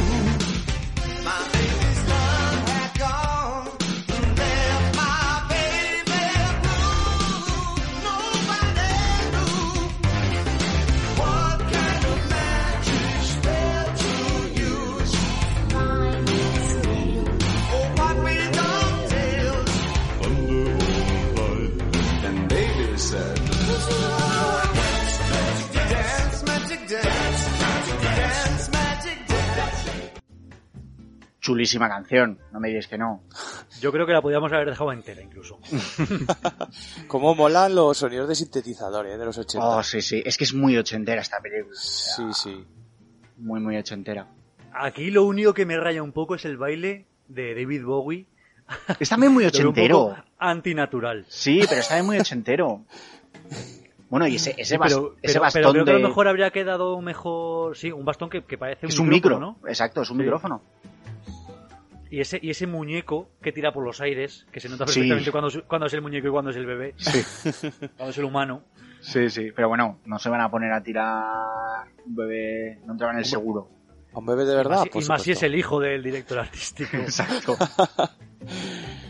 Esperamos Y la luego lo de, lo, Sí. lo de las, lo de las gallinas constantemente durante toda la peli, siempre me ha hecho mucha gracia. Claro, es la esa- ciudad de los goblins. Sí, sí, sí, es que salen gallinas por todos lados. En todas No las gallinas, sino que luego lo, lo diremos, en el pueblo de los goblins tienen repartidor de leche.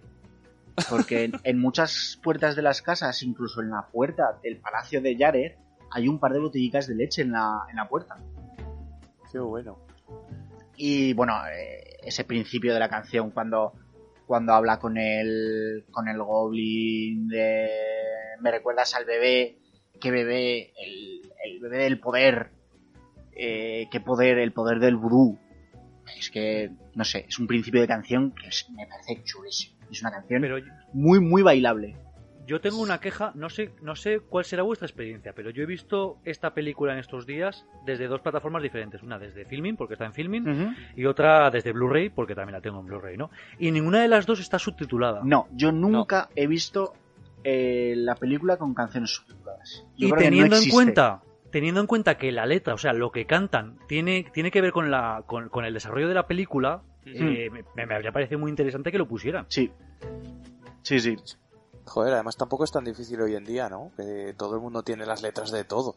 Hmm. Yo las letras Pero- las conozco porque las he buscado a posteriori. Mm. Pero no, no, no he visto nunca ninguna versión, ni se ha echado por televisión una versión en la que las canciones estén subtituladas. Y sí que es un error, es totalmente un error. yo es que yo es que pensándolo poniéndome en la situación de 1986 veo dos opciones. Una eh, claro es una película para niños.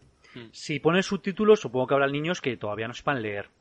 Entonces cuál sería la alternativa Eh, traducirla y doblarla. Uf, pero claro do- por dobla- favor. dobla- doblar a David Bowie pues es, es un pecado. Bueno, Entonces, yo creo, yo creo que dejaron eh, la cosa ahí en plan, bueno, eh, no lo van a entender ni que lo entiendan, o sea, la- la- ya, ya pillarán el contexto, ¿no? sí, sí. Pero es un poco, yo creo, tratar con falta de respeto al, al espectador. Hmm, sí. Porque te, te estás perdiendo falta de la historia, al igual que luego con los fairies también. Porque es la, es la escena que ya decimos que no tiene ningún sentido, pero bueno, por lo menos si, si, si entiendes lo que cantan, algo más eh, contextualizarás, ¿no? Pero nada.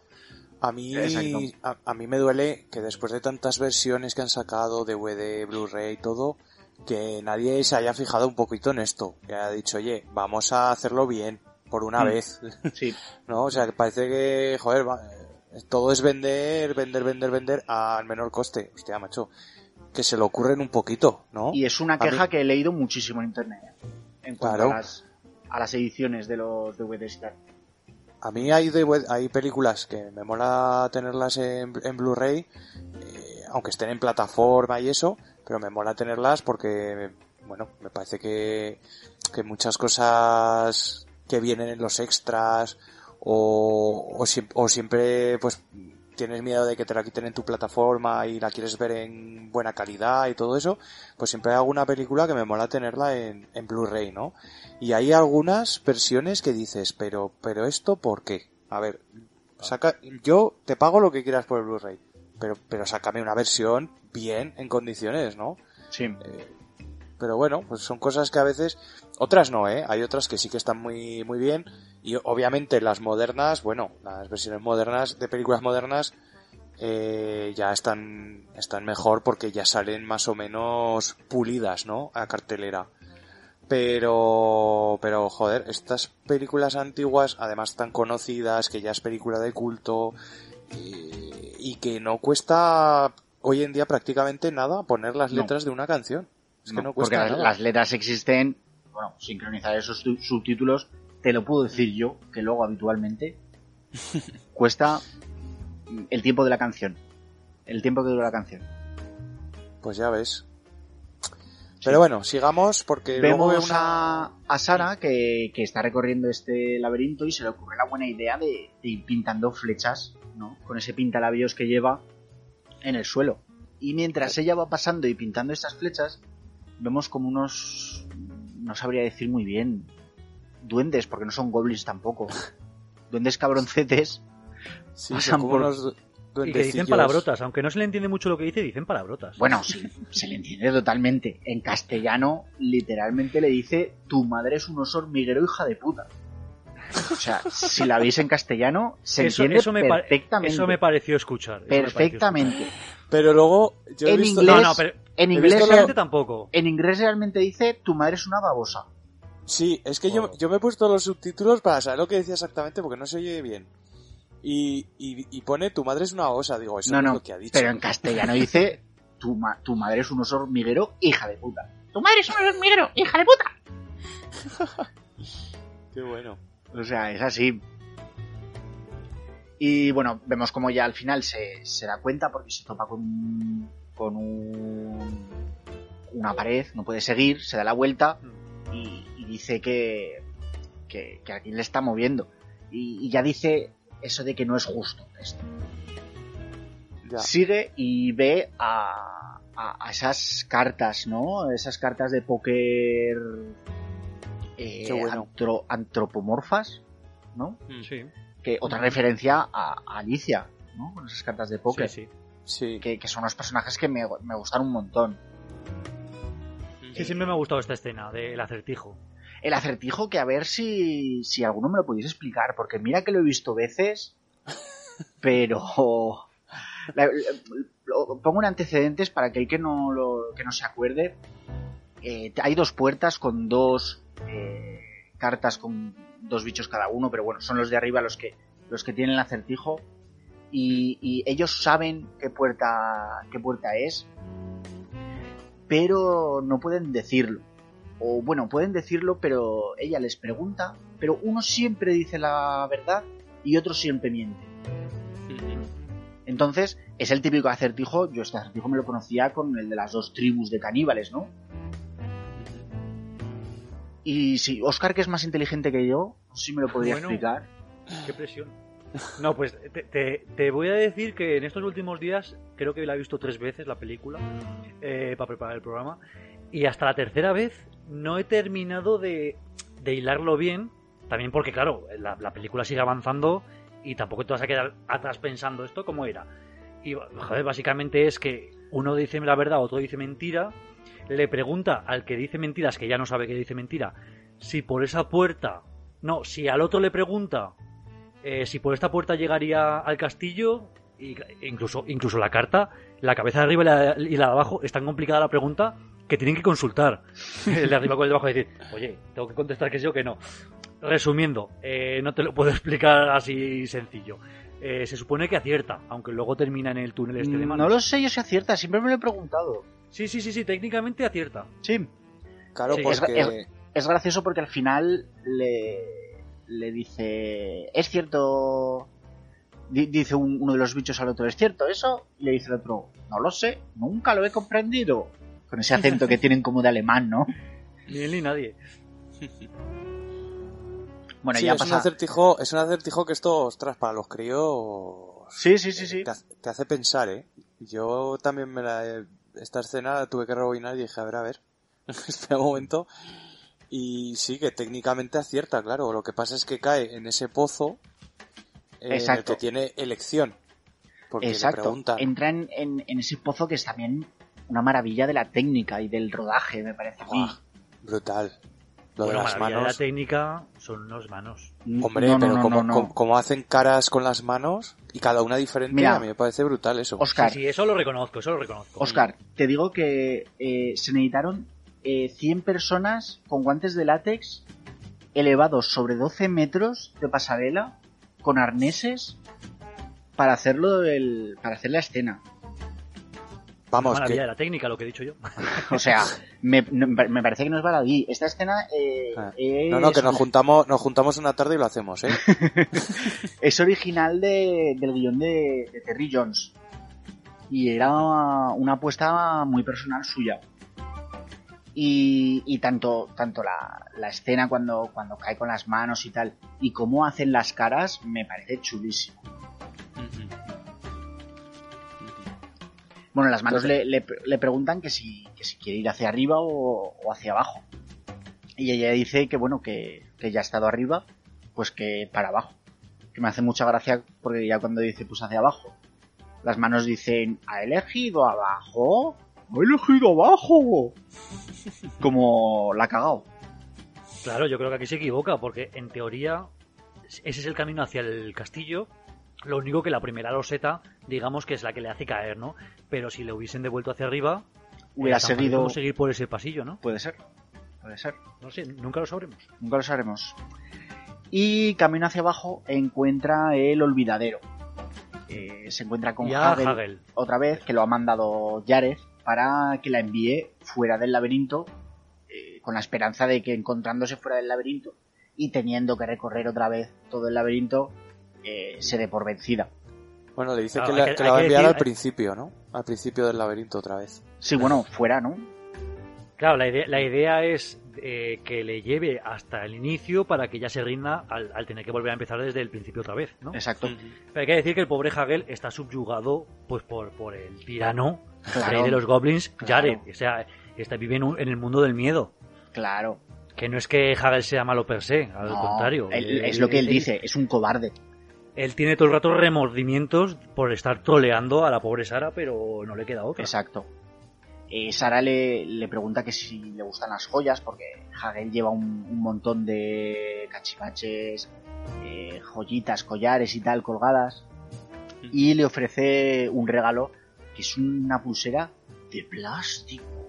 De plástico. Uh, que me hace mucha gracia cuando le dice, ¿de qué es? Y ella pone cara como diciendo, es de plástico. Y él se queda como, "Oh, de Maravillado. Sí, sí. Sí, sí, sí. Y dice, bueno, te sacaré y te, y te llevaré lo más, lo más lejos que pueda. Hmm. Abren la, abre una puerta, una puerta mágica, ¿no? Que saca, sacar literalmente la puerta debajo de una lona, la pone, abre hacia un lado, ¿no? Que es el armario de la limpieza, abre hacia el otro y es la salida. Salen por los pasillos y encuentran esas, esas falsas alarmas, que también son muy graciosas. Sí. Ostras, Esos es, que, es, que está, es que está todo tan bien hecho, tío. Está Los- muy bien hilado, sí, sí. y- Pero y las es- caras y todo, como...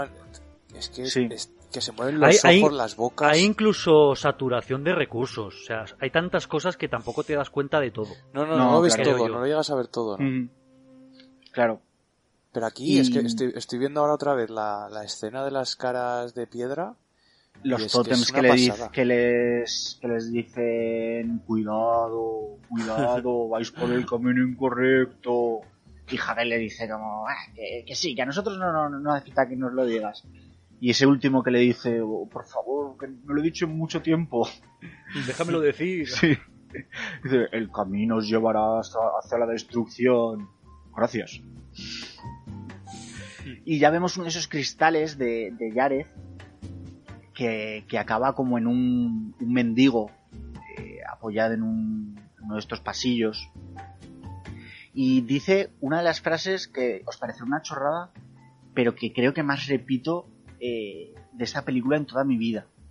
Que es cuando le dice, ¿qué hacéis aquí? Y, le, y dice Hagel, nada. Y Yareth hace, nada, nada, nada, da, da, da. es una chorrada, pero cada vez que mi hija le pregunto algo y me dice nada, yo le tengo que decir el nada, nada, nada, da, da, da. Lo digo tanto que hasta mi mujer ya lo empieza a decir. Bueno. Cuando le pongas la película ya va a ser el recopetín. Porque Sí, te sí. a hilar cosas y te mirará. Que en inglés es un poco absurdo porque en realidad Jared dice nothing, nothing, nothing, tralararara. Que, que te quedas como... Tenía mucha más gracia en castellano. Sí, mira. A veces pasa. Eh, Sí. Eh, Jared le, le dice a, a Hagel que si la está ayudando y, y él le dice que no, que en realidad la estaba llevando al fuera del laberinto, al principio de, de ese laberinto. Eh, a Hagel que, que lo llaman de todas las formas posibles. Kakel. Cakel, Gagel, Cacal, que cuando que Jared le dice eh, Kagel y hace Sara, no, Cagal y, y hace Hagel, Hagel, como por favor. Pobre hombre. Sí, sí. Y- Se da cuenta de que tiene la pulserita de plástico, ¿no? Y Exacto. Dice, aquí pasa algo. Claro. Y le dice que si, si la ayuda, acabará en el pantano del, del Edo Eterno. Que, que ya es algo que conoceremos después, pero que es algo bastante importante, ¿no? Hmm. Eh, me hace gracia cuando le pregunta a Yarez a, a Sara qué te está pareciendo mi laberinto. Y ella le dice, pan comido. Dice, ah, sí, pues a ver qué te parece esto. Eh, toma dos rebanadas. Y le, le retrasa, le retrasa el reloj eh, para quitarle tiempo y lanza esa, esa bola de cristal hacia el final del túnel, convirtiéndolo en los de la limpieza. Que es como una especie de túnel, tuneladora, ¿no? Sí, como una bola gigante. Me recuerda, no sé si la habéis visto, las bolas de, de la película Fantasma. Esas, esas bolas con pinchos que le salen, ¿no? Eh, bueno, persiguen a, a, a Sara y a Hagel hasta que pueden meterse por un recoveco tirando como una pared. Y es muy gracioso cuando, cuando, cuando pasa de largo esa bola y vemos que era solo media esfera y, y en la otra media van dos goblins dándole a una bicicleta. Claro. Como Pues- cuidan el detalle, ¿eh? Sí, sí, que incluso en ese mundo es todo muy artesanal, ¿no? Sí, sí. Más que Sí, magia sí, ma- es artesanal. Más, a- más adelante seguiremos viendo también cosas de estas. Sí. Eh, ellos suben una escalera y, y Hagel le explica, pues eso, que él es un cobarde, que, que no tiene otra, que no tiene forma de enfrentarse a, a Yareth y que por eso, por eso le hace caso. Salen por un, por una vasija. Es una escena muy chula porque salen por la vasija que no tiene, que está puesta en un pollete que no tiene, que no tiene fondo. Y entonces se encuentran con un personaje que es el sabio, que este personaje está manejado por, por Fran Oz, Ah, sí. que es de el Star mismo Wars. que, que manejó a, a Yoda, A Yoda, de, sí, sí. de Star Wars. Sí. Es un personaje también muy gracioso, pero es como un anciano, eh, con un sombrero de un pájaro que siempre le está haciendo, le está haciendo un poco la, la burla. Y mm, ella le pide, le pide consejo Que bueno, aquí están como en, en- en el jardín de Alicia en el País de las Maravillas, ¿no? Sí, porque el, el laberinto tiene como diferentes fases y antes era como un laberinto de piedra, ahora es un laberinto de, de, de arbustos. Y bueno, el sabio le, le da dos consejos que no tienen ningún sentido. Le dice, para avanzar a veces hay que retroceder. Que cosa que el pájaro dice, sí, sí, muy útil. Y, encima le pare- cobran. cuando parece que no estamos llegando a ningún sitio, en realidad estamos llegando. Cosa que no sirve para nada, pero, pero bueno. Y Le, sale... le- le- le da dos consejos y encima le cobra. Sí, sí, sí. Porque el tío como que se duerme y, y el pájaro le dice, bueno, ya has tenido lo tuyo. Ahora una contribución.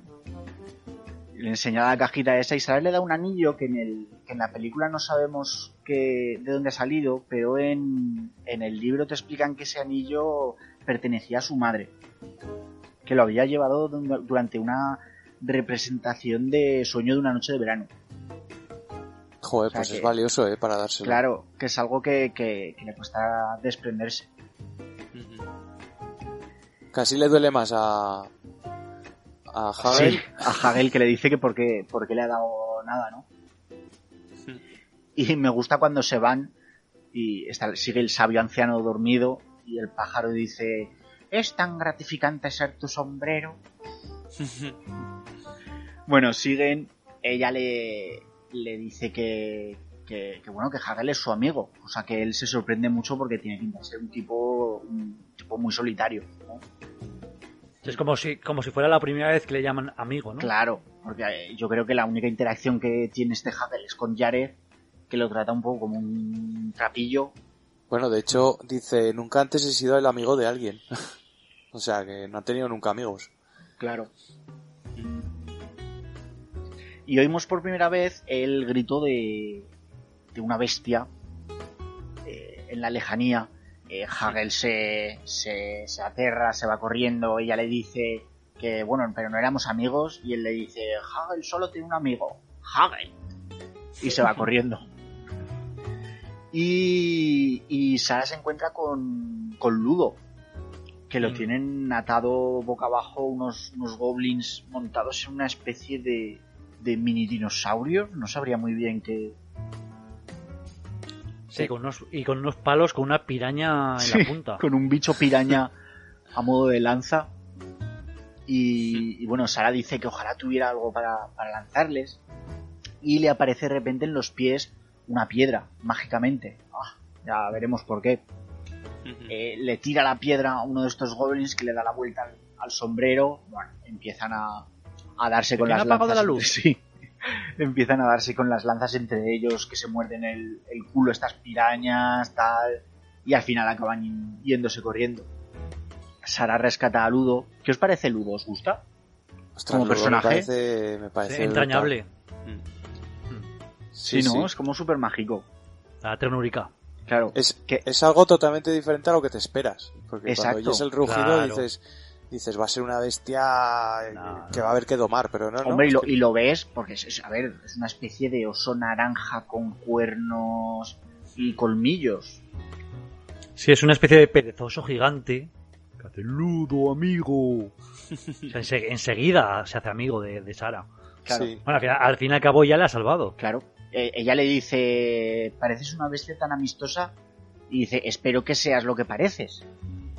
Dentro de la lógica de este laberinto, ¿no? Que nada es lo que parece. Claro. Bueno, lo salva. Eh, Ludo, amigo, Sara. Le pregunta si sabe cómo, cómo recorrer el laberinto y Ludo se queda así. No.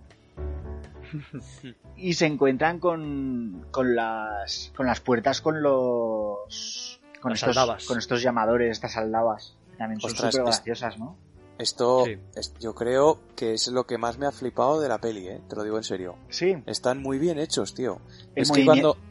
el Sí, sí, movimiento los- de los labios sobre todo del que tiene la aldaba cogida con los labios Sí, sí. es súper chulo yo en algún momento he pensado que era ordenador pero Sí, es está que parece, demasiado bien hecho para ser ordenador pa- parece CGI, pero no, no, es que está muy bien Pero hecho, es, tío. es tan realista. Sí, sí, y aparte el, el efecto metálico que tiene está muy bien logrado.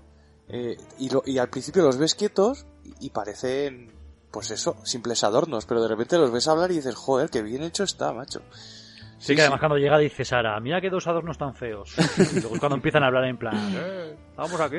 que son muy graciosos porque son como la extraña pareja no que no Sí. tienen Sí. pinta de, de estar siempre discutiendo y al final uno es mudo porque tiene la aldaba en, en la boca y el otro es sordo porque la tiene en los oídos que le dice Vaya, vaya relación. sí pero para la eternidad eh que le dice tú grita lo que quieras es sordo y bueno al final termina termina llamando al de al de la aldaba en la, en la boca que no quiere volverse a poner el llamador Que dice, Lo lo, siento, y dice, bueno, ya estoy acostumbrado. Sí. Es que cuando, cuando se lo quito dice, ¡oh, qué gusto! Y luego le obliga a volvérsela a poner en la boca. Claro, para llamar. en plan, no, pues haber llamado a la otra a la otra puerta que te da igual al fin y al cabo. ¿no? Sí, la decisión aquí es totalmente aleatoria, ¿verdad? De, por de joder. estas dos creo que puertas. es por joder. Porque Sara es mala. Ah, ¡Ostras! ¡Ostras! Eso es el otro... Que Sara sea la Ella- mala en realidad, ¿eh? Ella, ella, ella se la juega bien, esto de que le... Claro, para que abra la boca, le tapa la nariz, para que no pueda respirar, una aldaba de piedra o de metal que, que tiene que respirar, pero bueno. Y, y claro, a lo que la abre para, para coger aire, ¡pum! se la vuelve a meter en la boca y, y ahí le deja ahí encima. Por lo menos se disculpa, dice, ay, lo siento, ¿eh? Dice, Hombre, "Ah, no pasa nada. Yo creo Estoy que acostumbrado. yo creo que elige a esta puerta porque es, es la más complicada, ¿no? La otra era fácil darle y ya está. A lo mejor esta que es la más complicada era la correcta. Puede ser. No sé, pero bueno, pues. Sara y Ludo entran en, en un bosque y cortamos a, a, a Hagel que está, que está como saliendo del, del laberinto, volviendo a su, a su sitio de la entrada y, y le aparece Yare que, claro le dice que, a dónde va Hagel le dice que la, que la jovencita se le, se le ha perdido que ahora va y, y la, la busca y la vuelve a- la devuelve al principio del laberinto eh, Jared le, le, dice que tiene una idea y, y le da esa bola de cristal que se convierte en un melocotón. Le dice simplemente que, que se la dé a, a Sara. Y, y Jared ya le, le vemos ahí como preocupado, ¿no? Porque dice que él, él no querría hacerle ningún daño a, a la jovencita. Y, mm, y bueno, Jared le, le sigue amenazando con el, con el pantano del Edo del Eterno. Y tanto que le dice que, que si la, la niña alguna vez le besara, le convertiría en príncipe. En el príncipe de la tierra del Edor. Qué asquito. Sí, jo, viéndolo después, hostia. Sí, le quitaría el puesto a, a Ser Didymus, ¿no? Porque es un poco el que hace ese papel. Sí. Tenemos ya la escena de, de la canción de, de los Fairies. Sí, bueno, creo que por el camino creo que, que Sara ha perdido a, sí, a Ludo, ¿no? Sí, Sara le dice que tranquilo, que no pasa nada, porque Ludo está, está asustado. Ese, ese bicho gigante asustadizo. Y de repente Sara se da la vuelta y Ludo se cae por... Ha caído en una especie de pozo. Sí. Y aparecen los, los Fairies. Que son unos cabroncetes, ¿no? Parecen... Y la Simplemente banda, eso. del, la banda del fuego, ¿no? O sea, Sí, eh, monstruitos- Sí. Que, que bueno, bueno, te- que ya hemos dicho, ya hemos dicho que tampoco avanza mucho la, no, la trama en este tema. No, simplemente es un. Es, es más videoclipera que otra cosa. ¿no? Sí. Ya hemos hablado de, de esta escena. Pero si queréis podemos escuchar la, la canción. Es Claro. Chill Down. Y aunque está compuesta por, por David Bowie, eh, no está interpretada por él. Es la única canción de, de, de, de las que hizo para esta película que no está directamente interpretada por él. Eh, está interpretada por Cha- Charles Hawkins, Richard Botkin, Kevin Clash y Danny John Jules, que son los actores que dan voz a las, a las criaturas cuando, cuando no están cantando. Eh, si queréis la escuchamos, eh, pincha David.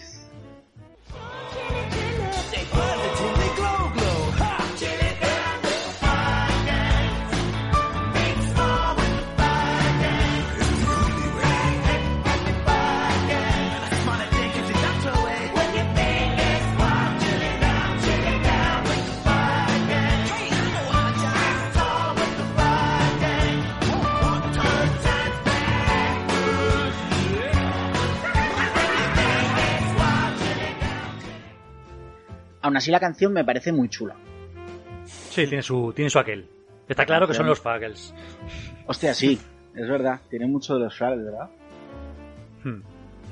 Eh, bueno, son estos bichos que se quitan la cabeza, no sé qué, y al final pues terminan queriendo arrancarle la cabeza a, Sara. Tenemos ahí otra referencia de, de Alicia.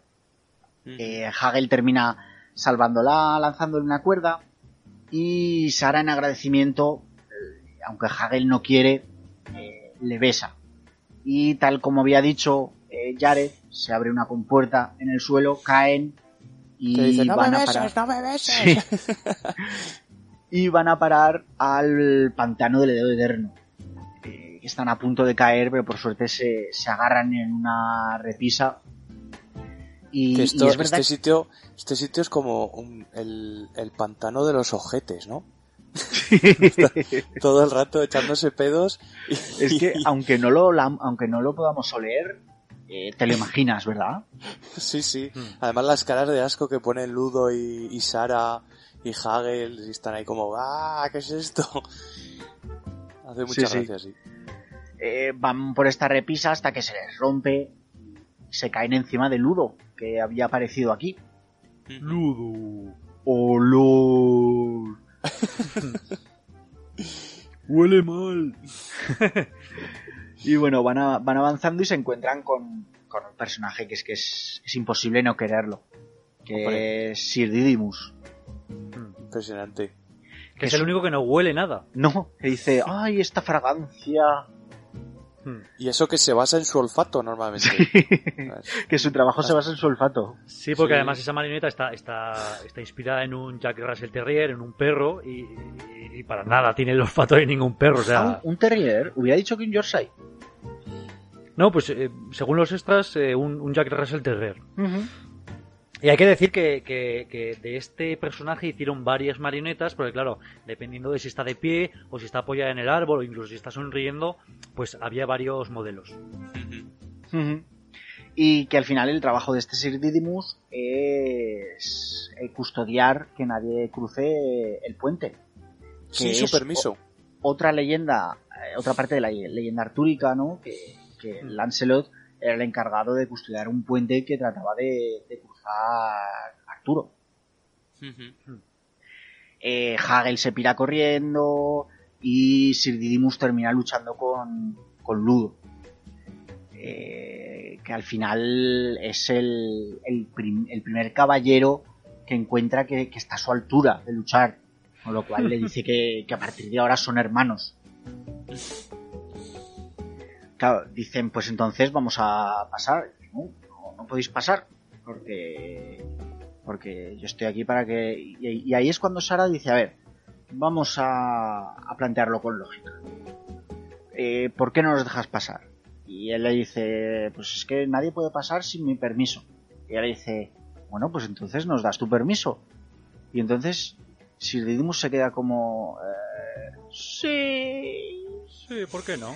Claro, como... Claro, porque le dice, a ver, a ver, ¿qué has jurado exactamente? Y dice, pues que, que no pasen sin mi permiso, ¿no? Claro, era lógico. Claro. Ya, ya vemos que, que, que Sara em- está empezando a coger el juego, ¿no? De, de- cómo avanzar en el laberinto. Y a usar ya la lógica, ya... Claro. no simplemente enfrentarse a las cosas con un simple no es justo, ¿no? Sino a, a madurar en sus decisiones y en su forma de enfrentarse al mundo. A buscar soluciones. Exacto. Eh, intenta cruzar ese puente que, según Didymus, ha, ha permanecido intacto durante siglos, pero le da es- un golpe y el, y el puente se va a la mierda. Y Parecía muy firme, ¿no? Sí. Sara se queda colgando de una rama y Ludo descubrimos cuál es su poder, que es que es llamar a las piedras, porque son piedras amigas. Entonces aparecen las piedras que les, que les hacen otro, otro puente por el que pueden pasar. Y conocemos al, al fier dorcel de, de Sir Didymus, es Ambrosius. Ambrosius. Ambrosius. Que es su fiel dorcel, pero que nunca le hace caso. No, porque es un cagueta. Claro. Ambrosius Hay que es un decir que cagueta. en ocasión que tenía su propia marioneta Ambrosius, Sí. porque hay en algunos planos Sí. que, que sale como perro real, pero hay otros que a lo mejor primeros planos o cuando tiene que hacer alguna acción especial, que es una marioneta. Sí. Y que al parecer la marioneta de Ambrosius les dio bastantes problemas. Hmm. Era un poco complicada de, de manejar. Bueno, y al propio perro también había que cuidarle mucho porque era un perro pastor de concurso. Hostia. Y, y claro, pues para pasar por este, por este lago verde que era tinte verde, pues le, pusie- le protegieron mucho las patas porque claro, por lo visto el pelo de, un, del- de, de los perros de esta raza tarda hasta dos años en renovarse. Entonces, si metía la pata en, un ti- en este tinte verde, pues ya jodías el, el- al perro pues para dos años. Madre mía. Entonces lo protegieron mucho y lo trataron con mucho cuidado. Y además hubiera apestado durante toda su vida. Eso iba a decir, Claro. que no hemos dicho las reglas del, del pantano del Edo Eterno. Que aparte de oler mal, eh, si metes cualquier parte del cuerpo en él, olerás para toda tu vida. Es cruel. ¿eh? Eh, joder. Si huele tan mal como parece, sí. Eh, continúa en el No, camino se- seguro que te terminas acostumbrando. ¿eh? como Sir Didymus. Eso es. Continúa en el camino, pues diciendo que, que tienen hambre y tal. Y entonces Hagel le ofrece a Sara ese, ese melocotón envenenado, ¿no? Eh, Sara le da las gracias, lo muerde, pero enseguida ya se da cuenta de, de que, de que sabe eh, raro, de que tiene algo extraño. Dice, ¿qué has hecho, Hagel? ¿Qué has hecho? Y se siente mal, Hagel. Ay, es que el pobre Hagel solo es un cobarde. Vemos a, a Sara de Trippy y, y a Jared desde, desde su ventana como, como Cersei tomando una copa de vino en la ventana, echando las, las burbujillas estas de cristal en la que al final Sara se, se verá se verá engullida por una de estas bolas de cristal, ¿no? Y la llevan al, a ese baile de máscaras que ya solo por, por el vestuario me parece súper chulo. Sí, yo que sí. soy un yo que soy un gran amante de las de las máscaras eh, de teatro venecianas y tal, me parece chulísimo. Sí, por lo visto Jim Henson eh, pues acostumbraba a hacer bailes de disfraces en Nueva York y, y quiso pues plasmar esa afición en, en la propia película y, y maquillaron a Sara como para que tuviese 10 años más de, de su edad real y realmente no sé si llegamos a los 10 años pero sí que se la ve bastante mayor en, esta, Sí. en esta escena Sí, sí, parece más madura, sí. Mm. Y bueno, yo, mm, la máscara que con la que aparece Jared de Big Bowie, uf, si la pudiera encontrar, vamos, me encanta. Porque es esta máscara ya para, de Goblin con cuernos súper largos y que el mango con el que la sujetas es una pequeña manita de Goblin que sujeta la máscara. Es espectacular. Y bueno, tengo que decir que, que esta escena en un primer momento salió de la mano de, de Terry Jones también. Y, y era mucho más. tenía una, una mayor carga sexual que, que lo que al final vimos. Eh, al parecer había un plano en el que en el que Jared estaba en un sofá eh, intimando con dos mujeres, así entre comillas. Eh, Sara miraba en, en otra habitación y, y había como una nube de, de plumas de almohada volando. Pero sí que quedan sí que quedan reminiscencias en la escena y, lo podemos ver en, en algunas máscaras eh, con, con una nariz con forma fálica y con una mujer como que juega con ella, ¿no? Sí que creo que es una escena que, que representa ese, ese temor hacia el despertar sexual. Estoy viendo la, la máscara de Bowie, la que dices. Hmm. Es brutal, ¿eh? Es muy chula, es Está chulísima. muy chula. Sí, sí, es chulísima. Y bueno, todo, todo ello con una canción que, que es maravillosa, es una baladita, pero que me parece espectacular, digna de, de ser bailada con tu pareja. Si queréis la, la escuchamos, Por supuesto. pincha David. Venga. beating so fast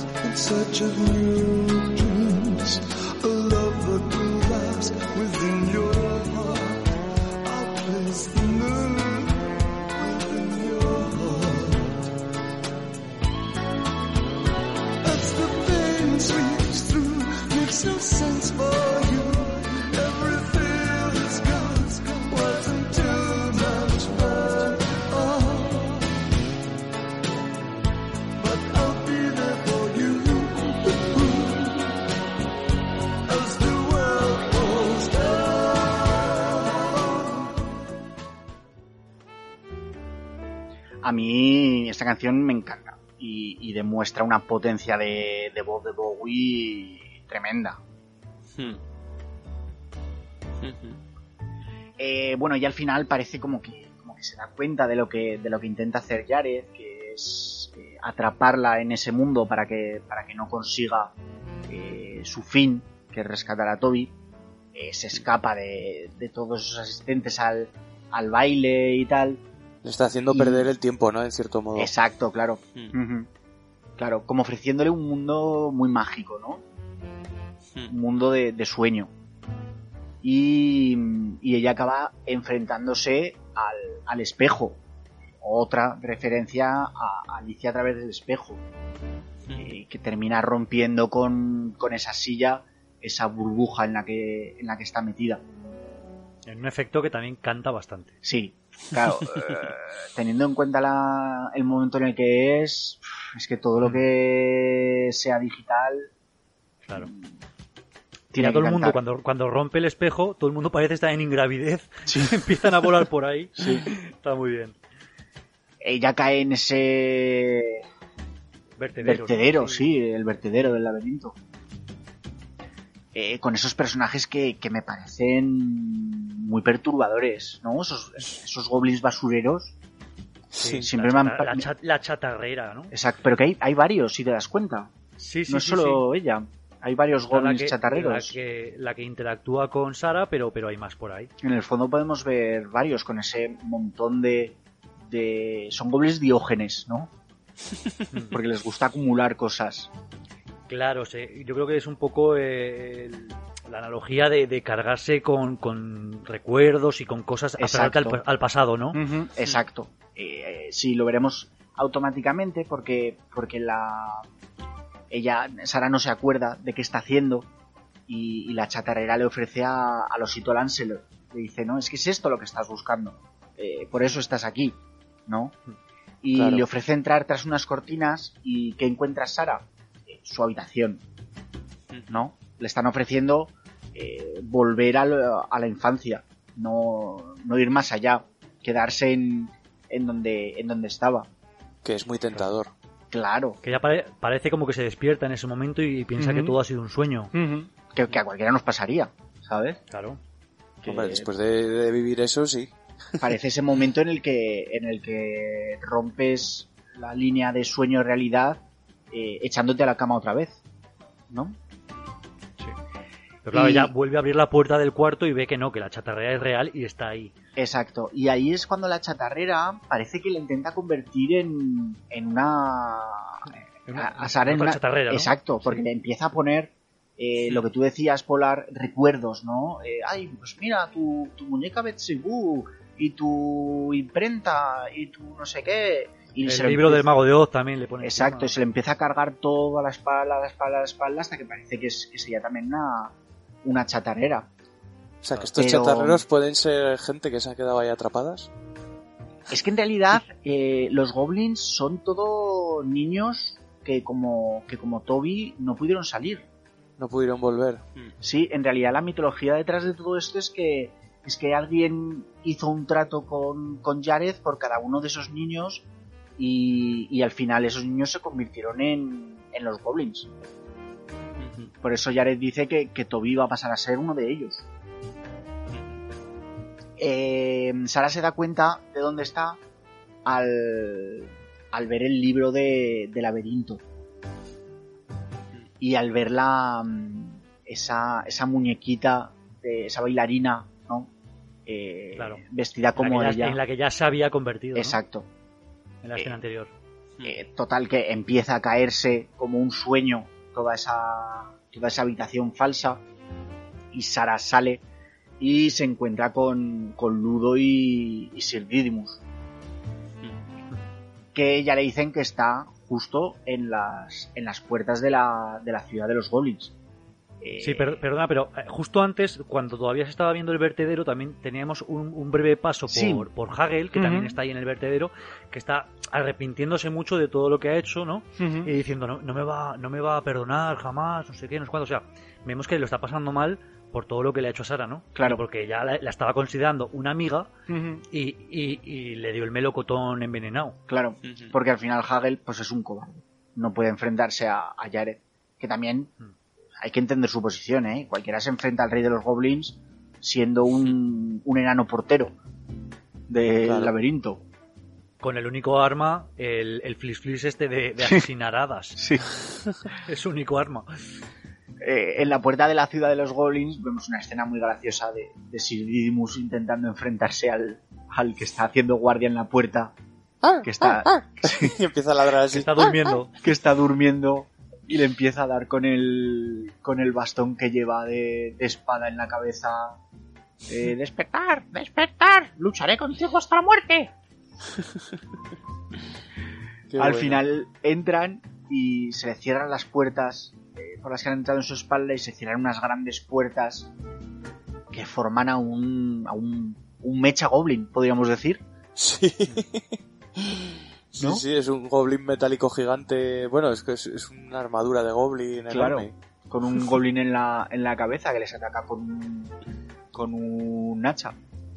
Claro, es lo que decíamos antes con, con eh, la tuneladora esta que estaba manejada por dos goblins y parecía más artesanal que mágico, ¿no?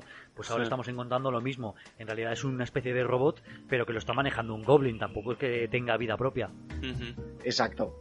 Bueno, lo descubren después porque Hagel va a rescatarles. Exacto, Hagel aparece en, en la muralla de arriba, se tira encima del- de este mecha, le quita el casco y ahí aparece un pobre Goldmin manejando las palanquitas de, del robot Que es como un piloto, ¿no? Tiene, tiene alas y, y gafas de aviador. Sí, sí, sí, tiene, tiene casco y, ala- y gafas de aviador.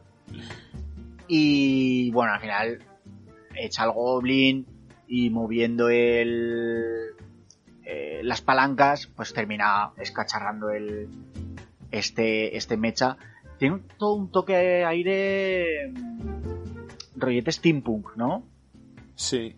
Eh, rollete de, de máquinas de vapor y tal. Sí, sí, tiene todo ese toque también. logran pasar la, la puerta y, y aquí ya están en la, en la ciudad de los goblins. Un goblin avisa a Jared, le dice que llamen a la guardia, que hay que pararla, que tal, tocan las campanas y, y ya tenemos esta batalla de, de los goblins que, que sacan de todo, sacan cañones con unas bolas pájaro que, que están muy chulas, eh, les persiguen por todo el pueblo, Las bolas estas de esos- cañón que, que cuando impacta te dice, le, le he dado algo, le he dado algo. Se queda ahí como enganchada. Y el pobre Am- Ambrosius que ha salido, piensa en polvorosa. Sí, mientras, mientras Sir Didymus, eh, bueno, se cabrea con Ambrosio y le dice, ¡da la vuelta! ¡A la vuelta! Como no des la vuelta no te doy de comer nunca más. Que es muy gracioso. Y ahí es cuando Ambrosius da la vuelta y tiene un montón de goblins todo alrededor suyo. Y también el despliegue aquí, ojito, eh. Uf. El Sí, lo que pasa es que aquí más que marionetas son enanos disfrazados, ¿no? Sí, sí, sí. Y gallinas por todos lados. sí, es verdad. y que, Ambrosius está y Didymus está rodeado y, y le dice Ambrosius a- le dice Sir Didymus Ambrosius tranquilo Ambrosius los tenemos rodeados y están con, la- con las lanzas apuntándole No, desde luego Ser Didymus tiene, tiene seguridad en sí mismo, ¿eh? sí sí con lo pequeñico que es y bueno yo creo que es, que es un poco reflejo de, de estos perros no que, que aun siendo pequeños tienen una mala hostia increíble Sí, sí, sí, sí. Dan problemas. que, que se es capaz de enfrentarse a un, a un Doberman y, y ser el cabrón que más grita. Aunque el otro se lo pueda comer de un mordisco.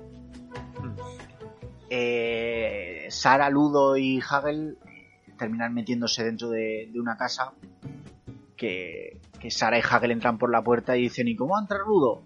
Y Ludo pues arranca una, una parte de la pared como si fuera una puerta y entran dentro y bueno, Ludo saca la cabeza por, por el tejado y, y empieza a llamar a sus amigas las, las piedras. Que salvan el día. Joder, Hombre. y tanto. Empiezan a aparecer piedras, Sir Didymus otra vez con lo valiente que es, está otra vez rodeado, ya sin Ambrosius. Y... Que dice, creo que los tengo rodeados. No, y dice, está bien, soltar las armas y se os tratará bien. y bueno, aparecen las piedras que, que salvan, les salvan la papeleta. Hombre, es que vienen un Acaban montón. cargándose a todos como si fueran bolos, ¿no? Eh, se meten dentro de los cañones que explotan, le caen a este goblin que tiene esta especie de, de ametralladora, eh, que, es casi la armadura, su ametralladora, y consiguen llegar al, al castillo de Jared. Pasan por, eh, por ese salón del trono y, ahí Sara les dice que, tiene que ir ella sola, que tiene que ser ella la que se enfrente a Jared. Y ahí ya eh, ellos le, le dicen por primera vez esa frase de si nos necesitas, eh, si nos necesitaras, y ella les dice os llamaré. Sara sube y, y entonces es una de las escenas más espectaculares ¿no? de toda la película Sí, que sí, es esta escena escaleras. exacto en este estas escaleras infinitas del cuadro de, de Escher muy bien representadas Y cómo van pasando de un lado a otro y Bowie que, que pasa por una puerta, por una escalera boca abajo, luego sube por otro sitio. exacto cómo da, cómo da muy la- cómo da la vuelta a un al fin va por el pasillo termina el pasillo pero él como que se lanza y, y pasa al otro plano por arriba muy Sí. chulo es, es muy chulo muy muy muy chulo y todo con, con otra canción que también me parece muy interesante que si queréis podemos escuchar Es la última canción de las que, de las que compuso Bowie para esta película. Pincha, David. Pincho. so long,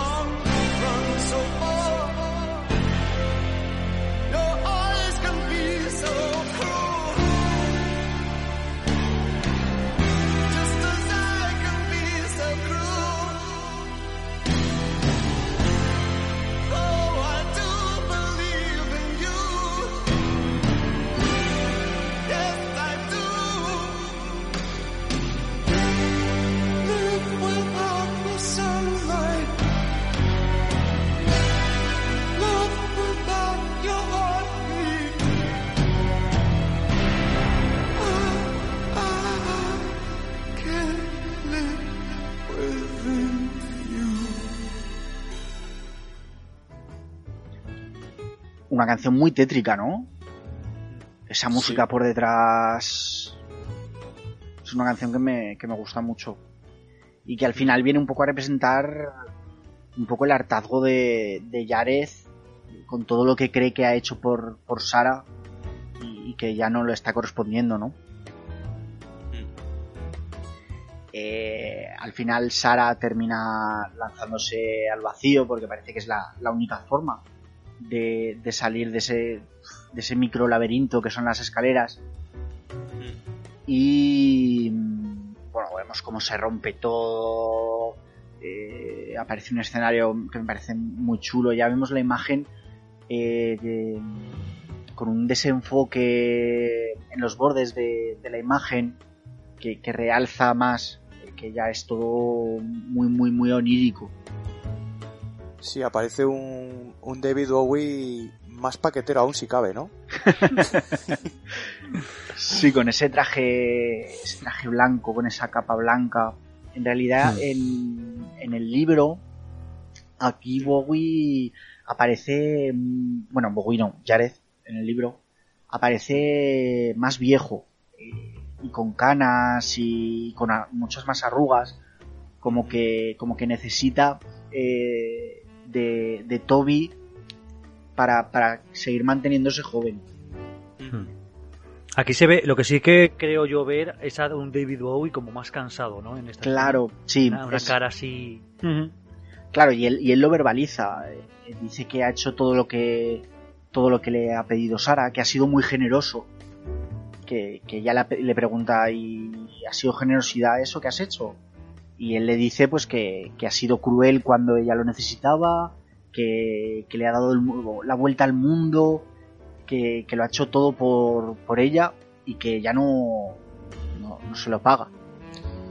Y este esta vestimenta que lleva Bowie es como más de da más impresión de que, de que está volviendo a ser lechuza, ¿no? O el búho, Ujú, ese que hemos sí, visto al principio. sí, sí. Está- es como de plumas. blanco. Sí, Y como de plumas la capa y tal. Sí, es sí, como sí, que sí, totalmente. se está, se está volviendo a convertir, ¿no? Porque pues pierde su poder. Exacto. Ella, eh, la única forma que sabe de, de, de ganarle esta partida es con, con, la, con el texto, el monólogo que, que ya sabía de, de, su, de su libro de laberinto. Por increíbles peligros, innumerables fatigas, tal, tal, tal, tal, tal, tal, tal, porque mi voluntad es más fuerte, es, tan- es más fuerte como la tuya y mi reino igual de grande. Y la última frase, que nunca se acuerda Sara, no tienes poder sobre mí. Ahí eh, Jared lanza la bola, todo se, todo se desmorona.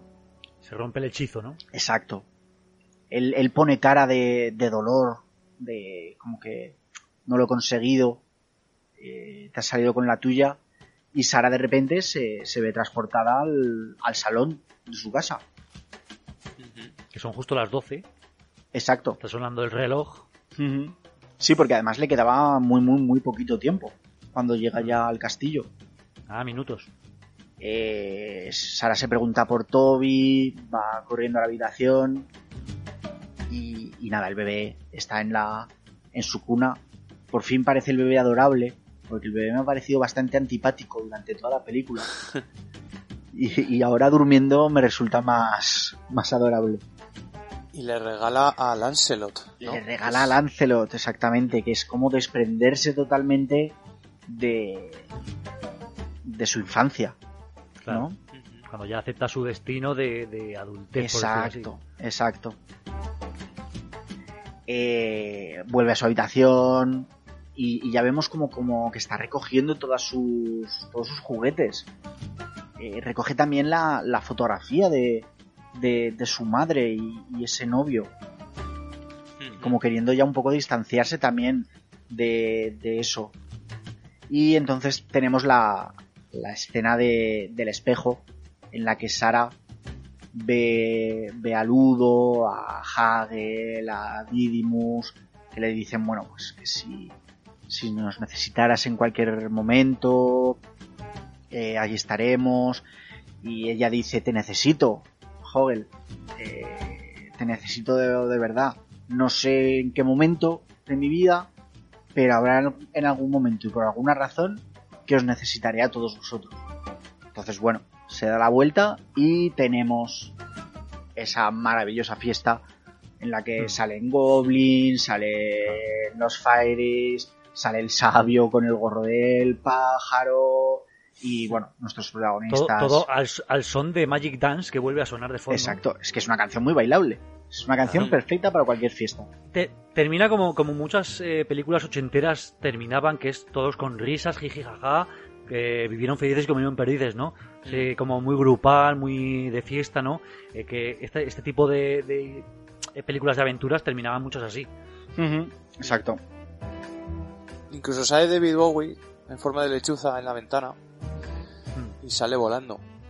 Exacto. está. Sale, sale volando la, el búho desde la, desde la ventana. la lechuza. El búho CGI. Bueno, este ya es croma, ¿no? Mal hecho, pero no lo sé. Sí, yo creo que porque el que está en el árbol sí que es una lechuza de verdad. Y luego cuando vuela, no sé. No Joder. sabría decir. Cuando vuela da un cante, que va qué.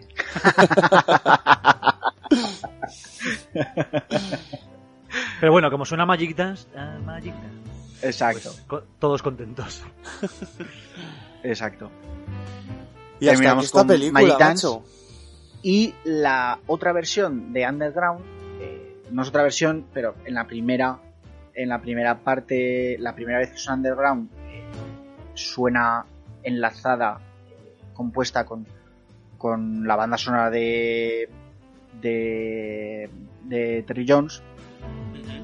Y aquí ya oímos a la Underground original. Y hasta aquí, Todo esto, exactamente. Todo esto, todo esto aparece en el, en el vinilo que tienes, ¿no? Sí, todas. Tanto las, tanto las de las de Bowie como las de Jones. Muy bien, muy bien. Muy chulo. Gran película. Pues sí, la verdad es que... Yo como, Trevor como- Jones, perdón. Te estaba diciendo Terry Jones, Trevor Jones. Ah, Sí, Te- Terry Jones es el guionista, Trevor Jones es Exacto. el compositor. muy y bien. sí, gran película. A mí es que me... uf, uf, me encanta. Yo como decía al principio, pues igual no, no fue de las que más me caló, eh, no, no como otras, como Gremlins o alguna así conocidilla, pero Uf, sí Gremlins. Mm, ¿Me estás retando a hacer Gremlins un día? que... Yo lo dejo, yo lo suelto por ahí y digo, ahí queda. Que coja el guante el que... el que crea conveniente. Pero sí, aunque no fue una de mis películas este dentro del laberinto, eh, yo tengo el recuerdo de haberla visto en algún momento y, y viéndola ahora últimamente, aquí se dejaron mucha pasta en este en esta peli. Pues 25 millones, ya te Claro. puedo decir.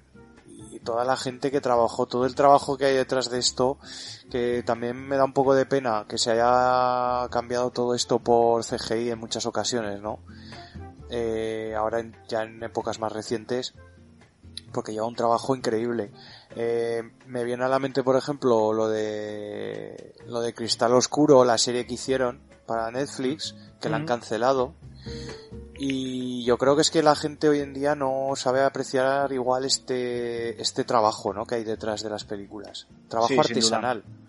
Sobre todo porque, porque hay muchas veces que te lo meten con, CG con CGI y a la gente le, le cuadra igual de bien. Entonces, pues, ¿para qué te vas a.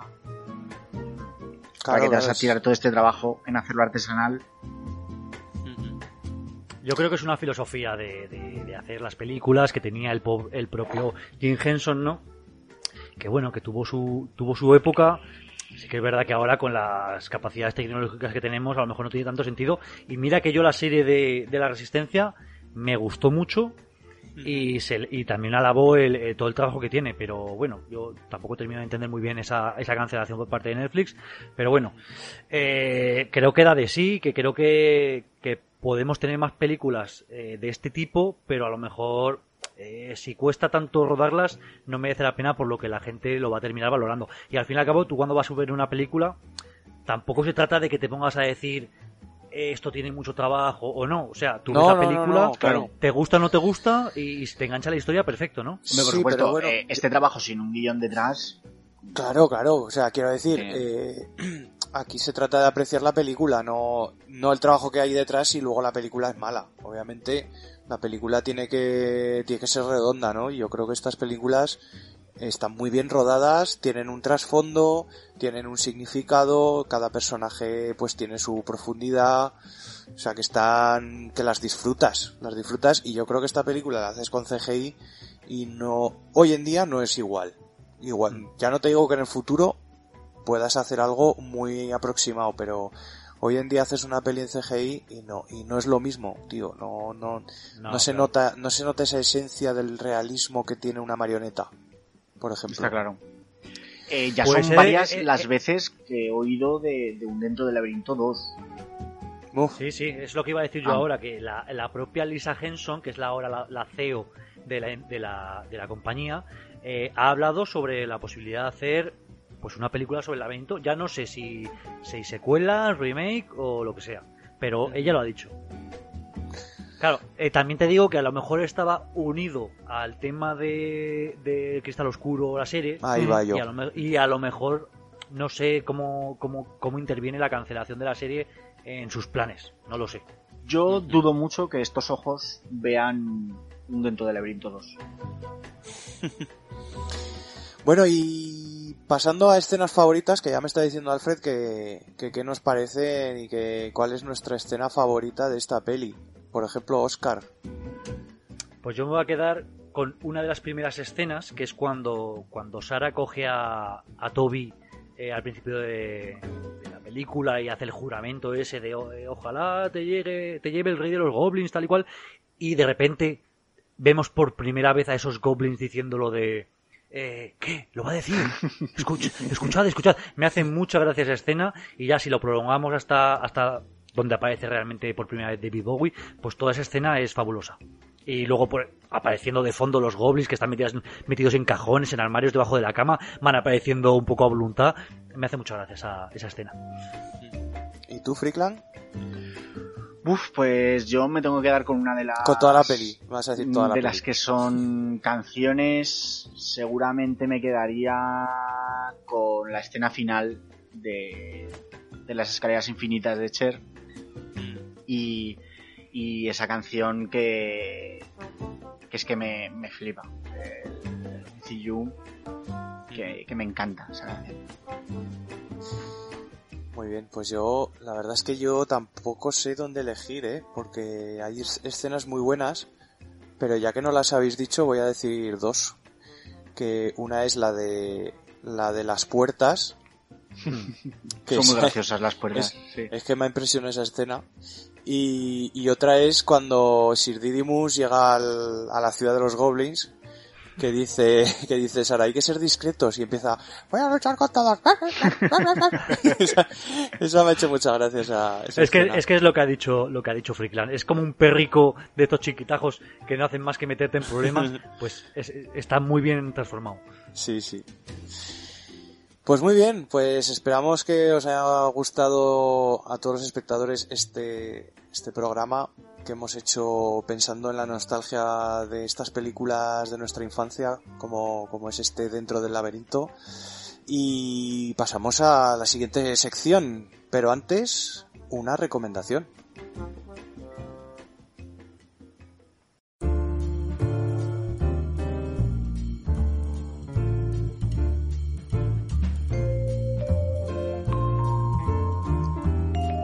Para la recomendación de hoy os traigo una película antigua, es de 1963, eh, y yo le tengo mucho cariño porque la vi con mi madre cuando era yo pequeño, y la verdad es que eh, cada año y medio o dos años intento revisionarla porque me gusta mucho.